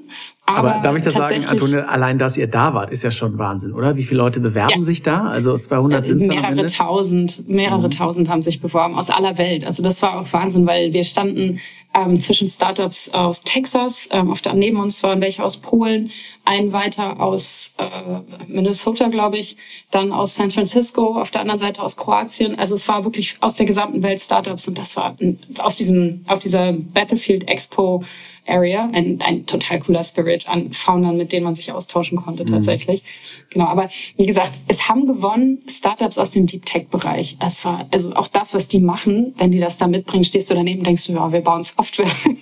aber die machen, die, die, die, die gewonnen haben, ähm, filtrieren Lithium aus Regenwasser raus und schaffen okay, wow. trinkbares Wasser. So, ne? Genau, haben halt dann eben diese, diese zwei Sachen. Und der Zweitplatzierte hat ein System oder ein Verfahren entwickelt, wo ich glaube, Enzyme, Mikroplastik noch feiner zerlegen, dass es nicht mehr schädlich und nicht nachweisbar ist. Und als wir das gesehen haben, haben wir so, okay, ist okay. es fühlt sich schon anders an. Ja. Ähm, genau, deshalb, also es war, es war, du merkst schon, es war wahnsinnig inspirierend. Einfach neben uns an einem Stand weiter war jemand, der Roboter mitgebracht hat, weil die Roboter bauen. Ähm, also du stehst da wirklich mittendrin und ähm, das ist das, dieses, was du auch meintest, dieses Inspirierende, was man hat und dieses Vorbilder haben. Da waren so viele Menschen um einen rum, die einfach was aufbauen und verrückte Ideen haben und das durchziehen. Es war, es war wahnsinnig inspirierend, muss ich sagen. Ich wiederhole mich, aber ich kann es nee, nicht ja, anders ausdrücken. Wie, wie, läuft das ab, Antonia? Also da, dann kommt ihr dann da an, habt einen Messestand und äh, kriegt ihr dann so einen Slot, dann, dann pitcht ihr und dann sind dann so Juroren. Wie, wie läuft das ab? Genau. Ähm, also wir waren, äh, unser Messestand ist, äh, ist so ein Bistrotisch gewesen in der Startup Ally. Das heißt, wir aus, aus Deutschland kommt, hatten natürlich so ein bisschen äh, Logistik vorher. Wir haben unseren Roll-Up-Banner tatsächlich äh, nach San Francisco bestellt, Flyer dahin bestellt und so weiter, dass wir das Messematerial nicht mitnehmen mussten. Ähm, genau, und dann war großer Setup-Day am Montag, auch verpflichtend schon, dass alle da sind, dass das auch alles ordentlich ist. Ich habe noch nie so eine gut organisierte Messe erlebt. Also der, der Koordinator, mit dem wir dauernd zu tun hatten, der hatte alles im Griff. Also das war Wahnsinn. Ein gutes, ähm, gutes Portal, worüber alles ähm, organisiert wurde. Wir hatten vor der Disrupt tatsächlich ähm, mehrere ähm, Deep Dive und Training-Sessions, wo wir unseren Pitch geübt haben, wo wir ähm, zu verschiedensten Themen mit, ähm, mit verschiedensten Speakern Vorträge gehört hatten, was, was relevant ist, was wie wir das meiste da rausholen können. Genau, und dann am Dienstag fing die Messe an tatsächlich um 8 Uhr morgens mit einem Investor Walkthrough. Also da mhm. wurden dann die Investoren ähm, vorab reingelassen ähm, und dann durften sie durch die heiligen Hallen schreiten und, und wir standen dann da das erste Mal in unserer Teamwear voll aufgeregt. Udi, natürlich. Und, ja, ja, natürlich. Ja. Es war auch echt kalt. Also ähm, die Amerikaner haben ja immer ihre Air Conditions sehr hochgedreht. Ähm, deshalb war es auch wirklich äh, Hoodie-Wetter und nicht T-Shirt-Wetter in der Halle. Ähm, Genau, und dann ging's los äh, mit diesem Walkthrough und dann war eigentlich ja ein ganz normales, ganz normaler Messe-Setup. Also wir waren, ich habe sehr wenig von der Konferenz selber mitbekommen, weil wir wirklich die drei Tage vor Ort an der Booth standen, einfach weil wir waren zu zweit, mein Co-Founder Klaus und ich waren da mhm. und wir haben gemerkt, es lohnt sich, wenn wir beide da sind und weil wir einfach dann die Leute ansprechen können. Also mhm du musst da tatsächlich ansprechen und so richtig, in Hamburg sagt man ankobern, ne? Ja, dass so die, salesy, dass die ja, so zu dir kommen. Ja, ja. Mhm. Ganz genau. Und wir hatten, wir hatten deutsche Gummibärchen dabei und das war halt ein super Gesprächsstarter. Ja. Ich weiß nicht, wie oft ich gesagt habe, hey, how are you? Oder hey, you want some German candy? ähm, aber das hat dann halt gut geholfen, die Leute an, an das Booth zu holen. Genau, und dann hatten wir einen Präsentationsslot ähm, wo ich gepitcht habe auf der Bühne und ähm, dann sind da Editors von der TechCrunch, die sich das anhören und mhm. dann wurden tatsächlich ähm, die, die Finalists festgelegt, die dann auf die große Bühne durften und mhm. so ein bisschen im gesonderten Programm dann weiter behandelt wurden. Genau, und dann ähm, ja, waren viele Abendveranstaltungen noch. Ähm, deshalb, ja, es war also ein Rundumpaket. Wir haben nichts von San Francisco mitbekommen und ja. auch nichts von der Messe. Wir waren da und haben gepitcht. Das war eigentlich Blase. alles, was wir getan haben. Einmal genau. volle Startup-Blase. Äh, sag mal, jetzt hast du ja unglaublich viele Gespräche geführt. Dann hast du einmal so ein bisschen, äh, ja, so das Fußvolk äh, äh, an der Messe hast du sozusagen rangeholt. Ja, vielleicht waren das Investoren mhm. oder Kunden, vielleicht sogar, keine Ahnung. Ähm, das habt ihr natürlich noch auf der Bühne gepitcht. Da ging es wahrscheinlich auch um Investoren, Netzwerkausbau bei den Abendveranstaltungen. War das für dich, oder anders gefragt, wie bewertest du, ob das ein Erfolg war für euch? Weil es ist ja auch wahnsinnig viel Arbeit, ne? Da alles hin, allein so ein, so ein Rollbanner designen kostet Zeit, dann hinfliegen, da ja. sein, rumdödeln, das dauert ja eine ganze, also natürlich TechCrunch Disrupt, da würde ich nicht zweimal überlegen, da würde ich auf jeden Fall hingehen, ja, das ist ein No-Brainer. Ja. Aber war das ein Erfolg? Wie kann man das überhaupt messen? Also für uns war es schon ein Erfolg, dass wir nominiert wurden und hinfahren durften. Also mhm. das war, das war für uns natürlich was, was wir uns auf die Slides schreiben konnten, was wir auf die Website schreiben konnten, womit wir bei LinkedIn ein bisschen Alarm machen mhm. konnten. Alleine dafür hat sich schon gelohnt. Ähm, und es sind ja nicht nur, nicht nur, also nicht nur Aufwand und Zeit, sondern auch Kosten. Ne? Wir sind dahin geflogen. Ich meine, wir sind Early Stage. Wir gucken auf unseren Runway, damit äh, das, das mhm. möglichst lange auch hält. Aber es hat sich schon gelohnt. Wir haben jetzt wirklich, ähm, also was, was für mich das war, was am meisten sich gelohnt hat, waren tatsächlich die Gespräche A, mit potenziellen Investoren und potenziellen Kunden und Partnern. Wir haben jetzt ganz viele Follow-ups, ähm, die jetzt die letzte Woche und diese Woche noch, die sich aus Gesprächen von da ergeben haben mit Investoren mhm. ähm, und auch potenziellen Partnern und Kunden. Und ähm, wenn, wenn daraus sich ein oder zwei Opportunities ergeben, die weitergehen, dann hat sich das also tausendfach gelohnt schon, muss ich mhm. sagen. Also wenn man die Chance hat, dahin zu gehen, würde ich sagen, auf jeden Fall alleine für die, für die Visibility, die es dir bringt. Mhm. Ähm, was ich gemacht habe vorab, ist, es gab eine, eine, App, in der du tatsächlich die Teilnehmenden alle sehen kannst. Ich habe Reach-out vorher gemacht, ich habe mir passende Personen rausgesucht, mit denen ich gerne sprechen wollte, die angeschrieben, bei LinkedIn angeschrieben, sodass wir da tatsächlich auch so ein, zwei hatten, ähm, mit denen wir uns verabredet haben ähm, für Gespräche. Das hilft schon, um, um das ein bisschen strukturierter anzugehen, würde ich sagen. Aber äh, ähm, ein, zwei von den Dingen, die jetzt ins Follow-up gehen, kamen aus, aus dem Fußvolk, wie du gesagt mhm. hast. Ne? Also aus Gesprächen, die, die entstanden sind auf der Messe. Und ähm, da sind wir natürlich auch stolz drauf, dass unser Produkt so gut ankam. Also in Amerika, es war für uns ja auch so ein bisschen so, so mal so Fuß ins Wasser halten, so wie mhm. läuft es in Amerika, ist dann Interesse da. Und da haben wir gemerkt, das ist äh, unglaublich da. Die haben die gleichen Probleme wie wir mit diesem ganzen Prozess, einmal im Jahr oder zweimal im Jahr. Was aber unglaublich gut gezündet hat ähm, in der Story, war dieses Thema Debiasing. Die haben natürlich nochmal mhm. ganz andere Probleme mit, mit, wie Minorities behandelt werden oder strukturell benachteiligt werden. Und da hast du gemerkt, sobald wir darauf kamen, wir können da tatsächlich viel automatisch erkennen und lösen und aufzeigen, war so, wurden sofort die Ohren gespitzt. Ich sag, oh krass, das, das, das ist cool, das mhm. ist richtig cool, das haben wir noch nicht gehört, das brauchen wir auch. Und das war für uns A, eine Validierung von dem, was wir machen und B, auch so ein bisschen zu zeigen, okay, was, wenn wir irgendwann nach Amerika wollen, was sind auch Punkte, die wir noch stärker rausstellen können? Mhm. Also so auch als, aus Marktforschungsperspektive hat sich auch schon gelohnt, würde ich sagen. Ja, das war, ich habe, das heißt, dieses TechCrunch Disrupt könnte ja auch, so wie ich das jetzt mal verstehe, äh, auch so ein Auftakt sein für die ersten, äh, das beginnende Fundraising, ja, was ich so ein bisschen raushöre. Und ähm, aber na klar, also wenn ihr dieses, äh, also es gibt ja spezielle Funds, die auch dafür aufgelegt sind, ja, ähm, äh, also auch gesellschaftliche Veränderungen voranzutreiben und das, da könnt ihr natürlich auch einen Case machen, dass ihr dafür eine, eine, eine Rolle spielt. Das sehe ich auch. Wahnsinn, okay. Und das heißt, äh, du hast aber schon priorisiert nach äh, Investoren, ja, und so ein bisschen ähm, gepitcht und dann merkst du wahrscheinlich relativ schnell, ah, die verstehen die Geschichte oder ah, die sind ein bisschen skeptisch und dann geht's halt dann weiter in die nächsten, nächsten Runden. Ja, ja, genau. Also für uns war der Hauptfokus tatsächlich Investoren ähm, da zu treffen, weil da natürlich unglaublich viele sind einfach. Mhm.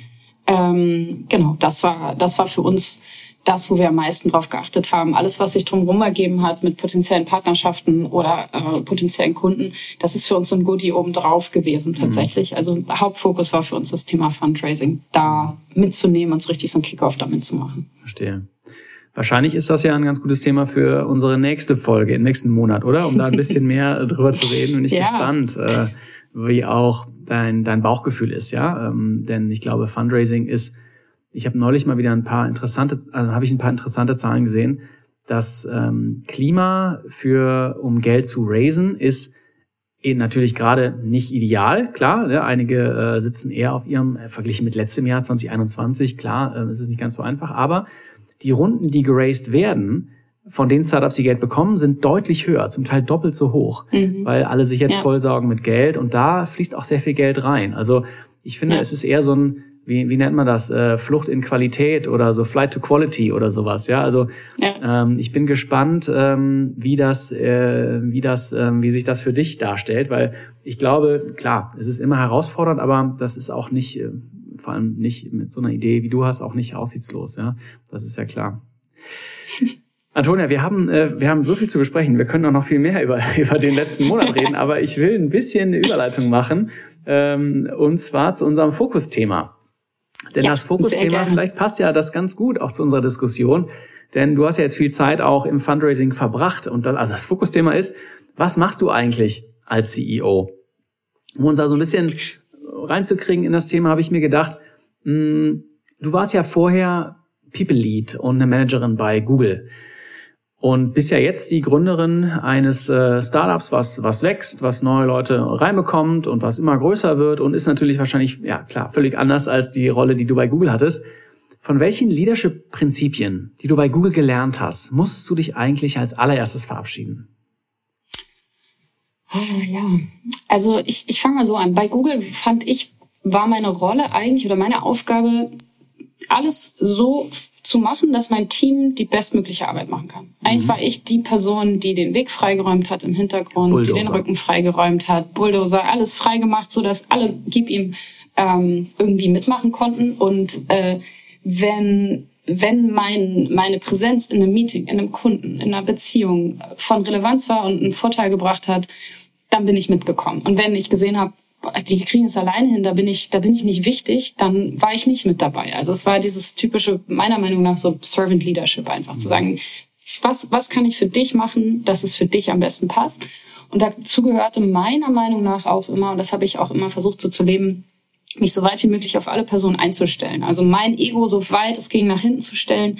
Und wenn jemand, äh, weiß nicht, lieber schriftlich kommuniziert, dann kommuniziere ich auch schriftlich mit der Person. Wenn jemand lieber äh, im, in einem Gespräch ist oder telefoniert, dann telefoniere ich auch mit der Person. Ganz egal, was ich am liebsten haben würde. Das war so mein Ansatz. Ähm, da bin ich bei Google immer gut mitgefahren, weil es, das war ja mein Job. Also meiner Meinung nach sind die People Leads bei Google genau dafür da. Mhm. Schaff, schaff die Voraussetzung, dass dein Team funktioniert und dann äh, schafft dann auch noch das, das Ökosystem drumherum, dass das klappt.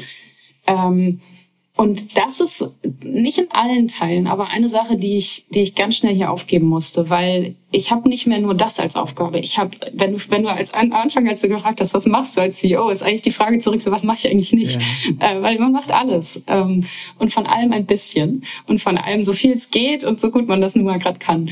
Ähm, aber es ist halt viel, viel mehr als dieses Thema, wie enable ich ein Team. Das, das funktioniert nicht, wenn du dich nur darauf zurückziehst und sagst, so, wie schaffe ich, dass alle anderen da gut hinkommen, sondern mhm.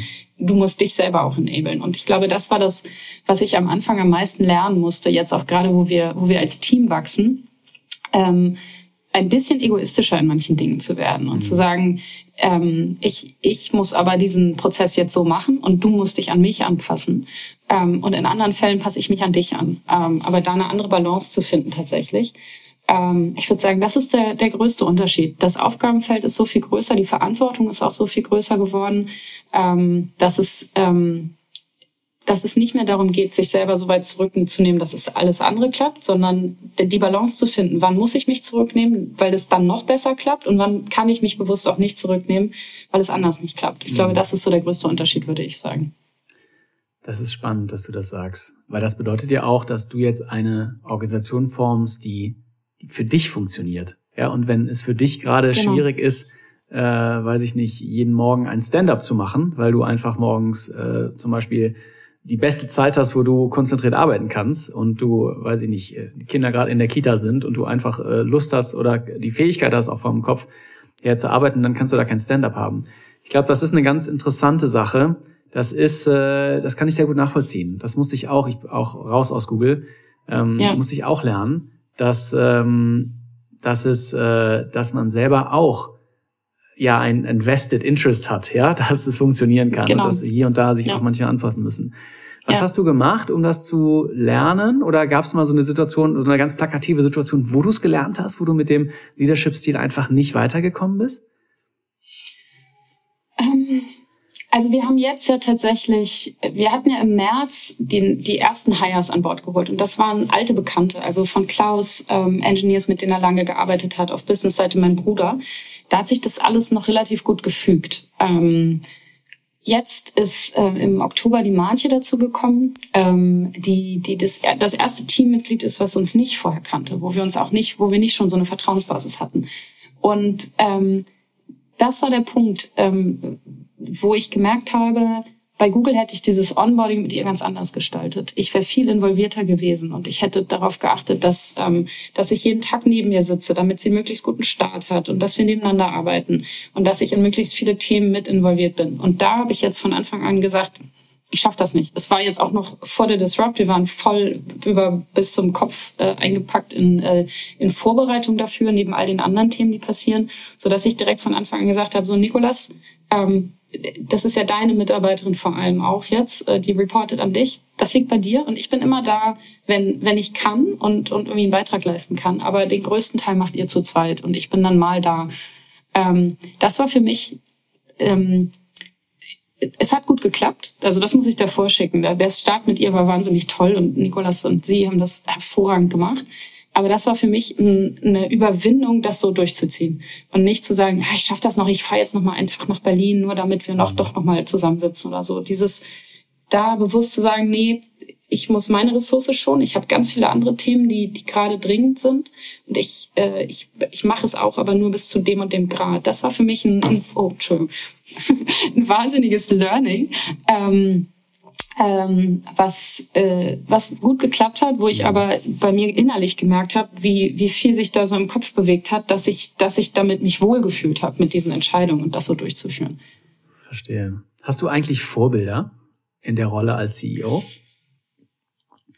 Ähm, also ich finde wahnsinnig inspirierend Sarah Blakely von Spanx. Ähm, mhm. Das ist, äh, sie hat ja Spanx gegründet, ähm, vollkommen bootstrapped und war vorher, glaube ich, Fax Salesperson und hat das einfach against all odds gemacht und großgezogen und jetzt dann irgendwann verkauft, ist aber noch sehr involviert und ich finde von außen wirkt sie sehr authentisch und sehr prinzipientreu und wie eine, eine sehr, sehr inspirierende Leaderin. Ähm, ich glaube, das schafft sie diese Balance zu halten zwischen Inspiration und doch noch irgendwie ein bisschen im Tagesgeschäft eine Prägung zu leisten. Mhm. Aber ich glaube, im Alltag bin ich eher jemand, der sich von verschiedenen Personen so kleine, kleine Sachen abguckt. Bei dem einen, wie, wie der präsentiert, bei der anderen, wie sie für Produktdetails brennt zum Beispiel. Also da bin ich eher so, dass ich, dass ich so verschiedene Sachen mir als Vorbild nehme von verschiedenen Personen tatsächlich. Hast du bei der TechCrunch Disrupt jemanden gesehen auf der, auf der Bühne oder sonst wo, wo du dir gesagt hast, Mensch, äh, das ist ja cool, das will ich auch besonders gut können? Ja, witzigerweise ähm, der Sean, ähm, der neben uns stand am Stand, die, der ist aus Texas und hat ein Startup gegründet. Ähm, die machen so ähm, NFC-enabled Karten, wo du mit dem Phone dran tappen kannst und wo dann Video-Instructions aufpoppen. Hm. Sean ist Mitte 50, sieht aus, wie als ob er aus Texas kommt und ist einfach wirklich, also der beste Salesmensch, den ich in meinem Leben je gesehen habe. Der, du kannst es dir nicht vorstellen. Der steht da der steht da und einfach schnackt die Leute an und kommt so, hey, you want to see the next unicorn? Und es, es bleiben Leute stehen, die vorbeigegangen waren. Der hat ein, ein Charisma und eine Präsenz gehabt, wo Klaus und ich wirklich die ersten zwei Stunden neben ihm standen, so Maus dropped und einfach nur mit offenen und sagte so, wow, okay. Und dann kam er zu uns und meinte so, okay, kleiner Tipp, ihr müsst viel aktiver sein. Und ganz ehrlich, play your German card. Jeder liebt hier German Engineering. Erzähl diese Story, hau da richtig drauf und, mhm. und zwar richtig. Hier, nimm diese Candy und, und, und shove it in people's faces. Und das war Wahnsinn. Also diese Energie und auch an Tag drei die gleiche Energie noch. Ich meine, wir waren da neun Stunden standen wir und haben geredet, ne? Und der hat es geschafft, der war morgens an und abends, äh, abends immer noch an. Also das war, das war unglaublich beeindruckend. Und da, da habe ich gemerkt, so wow, okay, das will ich auch können. Da haben wir viel uns abgeguckt, aber das war wirklich so aus den letzten Wochen das prägendste Erlebnis überhaupt. Der hätte irgendwie bei QVC den Jack LaLanne Power Juicer verkaufen können. Das war Wahnsinn. also er war Grill. Ja, ganz genau. Ja. Das war unglaublich beeindruckend, muss ich sagen. Ja, und ein total, total netter Typ. Also ein herzensguter Mensch daneben noch. Also wirklich beeindruckend. Das ist, äh, man sagt ja immer so die Showmanship der Amerikaner, aber es ist auch oft so, ne? Man merkt einfach dieses. Ja.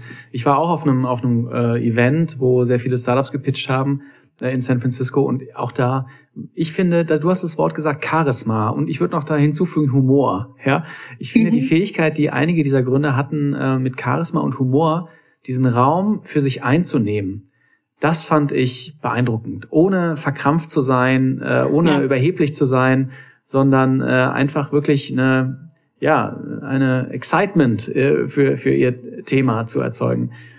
Ich kann, ich kann mir richtig nachvollziehen. Ich habe gerade ein Bild im Kopf von einem Texaner, wie der da rumläuft und wie so, als würde er Kühe hüten, äh, da die, ähm, die Leute ranholt. Stark, ja, das ist ein schönes, das ist ein schönes Bild. Und sag mal, Antonia, jetzt äh, was, jetzt eine ganz schwierige Frage, glaube ich. Ähm, wenn du dich jetzt mal mit deinen Peers, du wirst ja auch in Hamburg, ist ja auch eine, eine feine, würde ich sagen, eine feine Startup-Szene, die auch größer wird, mh, hm, da wahrscheinlich auch einige Peers hast, dich mit denen austauschst. Was glaubst du, machst du besser als andere Gründer? Uh, juicy question. Um also ich glaube, ein Vorteil, den ich habe, ist mein Alter. Ich, also das klingt jetzt blöd, aber ich bin ja nicht mehr ganz so jung. Ich bin 37 und ich habe, bevor ich Uplifted gegründet habe, einfach zwölf Jahre Berufserfahrung gesammelt und zwar in verschiedensten Firmen, in kleinen, äh, in kleinen Firmen, in sehr customer-facing Rollen, äh, in Leadership-Positionen unter verschiedensten Chefs und ich habe viel gelernt, ähm, manches schmerzhaft gelernt und manches einfach durch sehr sehr positive Erfahrungen gelernt. Ähm, und ich glaube, das hilft mir. Und wenn ich, das, das soll jetzt ähm, nicht merkwürdig klingen, aber wenn ich auf manche Gründer gucke, die einfach frisch aus der Uni kommen, die haben natürlich diese Berufserfahrung einfach noch nicht. Und ähm, da kann ich, glaube ich, manchmal einfach drauf setzen. Das sind Sachen, die ich nicht zum ersten Mal mache. Das sind Sachen, die ich routinierter erledige. Oder auch Fehler, gerade in der Führung von Personen, die ich nicht nochmal machen muss, weil ich sie schon gemacht habe. Und ich glaube, das, das hilft mir tatsächlich, ähm, tatsächlich häufig. Und was ich finde, was, was Klaus und mich als Team ausmacht, ähm, und da bin ich stolz drauf, ist, dass wir sehr people-oriented sind. Also bei dem Produkt, was wir bauen, müssen wir das auch sein, meiner Meinung nach, weil sonst würden wir nicht daran glauben, was wir bauen. Aber wir leben das tatsächlich auch in, in unserem Führungsstil jetzt in dem Team und in der Art, wie wir unter unser Unternehmen aufbauen. Also eine sehr ähm, ein, wir achten auf ein gutes Miteinander, nicht nur mit unserem Team, sondern auch untereinander. Und ich glaube, das ist ein, das ist ein sehr, sehr großer Vorteil, den wir haben, wo ich glaube, dass wir es vielleicht an mancher Stelle besser machen als, als andere. Mhm. Von außen betrachtet. Ja, Man steckt nie drin. Ja, klar. Das kann ich verstehen. Kann ich gut nachvollziehen. Ich glaube, das äh, deckt sich auch so ein bisschen mit ähm, meinen Beobachtungen in diesen ganzen Interviews, die ich hier führe. Ja, also ich äh, finde, diese Energie und äh, die so First-Time-Founder haben, auch dieses, dieses, dieser bedingungslose Glauben, der hat natürlich auch eine wahnsinnige äh, Power. Ich glaube aber auch vor allem in deinem Business, weil wir dürfen nicht vergessen, du ähm, arbeitest ja sehr eng, du verkaufst ja in Unternehmen rein. Das heißt, dass da auch gewisse Entscheidungsprozesse mal länger dauern. Das ist klar, ja, dass du das ein bisschen besser verstehen kannst, wenn du bei Agenturen und auch bei Google angearbeitet hast. Cool, hey, super. Wir haben uns schon wieder, wir sind schon wieder am Ende der Folge. Ich, wir hätten noch viel, viel mehr reden können über TechCrunch und auch diese CEO-Folge, aber here we are. Lass uns doch zum Abschluss noch einen Ausblick werfen auf äh, mhm. den kommenden November. Was ja. steht da an? Wo willst du stehen? Und was sind die wichtigsten To-Dos für dich und euch? Ja, also produktseitig arbeiten wir gerade an einem neuen Frontend und verschiedenen Features rund ums Thema Feedback, ähm, wie wir es ausliefern, wie wir es abfragen und auch wie wir es reporten. Und wenn wir das nächste Mal sprechen, hoffe ich, dass wir da einen großen Schritt äh, gemacht haben und einige Sachen live haben, an denen wir jetzt äh, mit Hochdruck äh, im Hintergrund arbeiten. Genau, und businessseitig ist es tatsächlich so, ähm, dass wir unseren Sales-Prozess gerade neu strukturiert haben, erste Testkampagnen laufen lassen. Das heißt, da ist ein großer Fokus drauf und auf meiner Seite tatsächlich natürlich auf dem Thema Fundraising. Das heißt, wenn wir das nächste Mal sprechen, hoffe ich, dass wir da schon einen großen Schritt weitergekommen sind im Prozess ähm, im Vergleich, wo wir jetzt stehen, wo wir noch, noch am Anfang der Reise sind. Deshalb da ja, haben wir, glaube ich, einiges, wo wir nächstes Mal drüber sprechen können. Ja, das glaube ich auch. Und sag mal, Fundraising, ähm, rechnest du damit äh, schon ein Termsheet zu haben im nächsten November oder wäre das ein Ziel oder ist das noch zu too early? Ähm, das wäre mein Ziel auf jeden Fall, ja. ja. Hey, super. Äh, Antonia, immer wieder eine Freude, mit dir zu reden. Danke, dass ja. du so freimütig äh, erzählst von deinen äh, Fortschritten und wir sprechen uns nächsten Monat. Ich freue mich. So, das war's von den drei Gründern und dieser Folge von Hear Us Grow. Wenn du diesen Podcast gerne hörst, dann abonnierst du am besten den kostenlosen Newsletter auf digitaleoptimisten.de, der einmal im Monat die besten Geschäftsideen in deine Inbox bringt. Nächsten Montag kommt die nächste reguläre Folge von Digitale Optimisten und in vier Wochen dann das Update mit Michael, Ingmar und Antonia. Ich freue mich. Bis dann.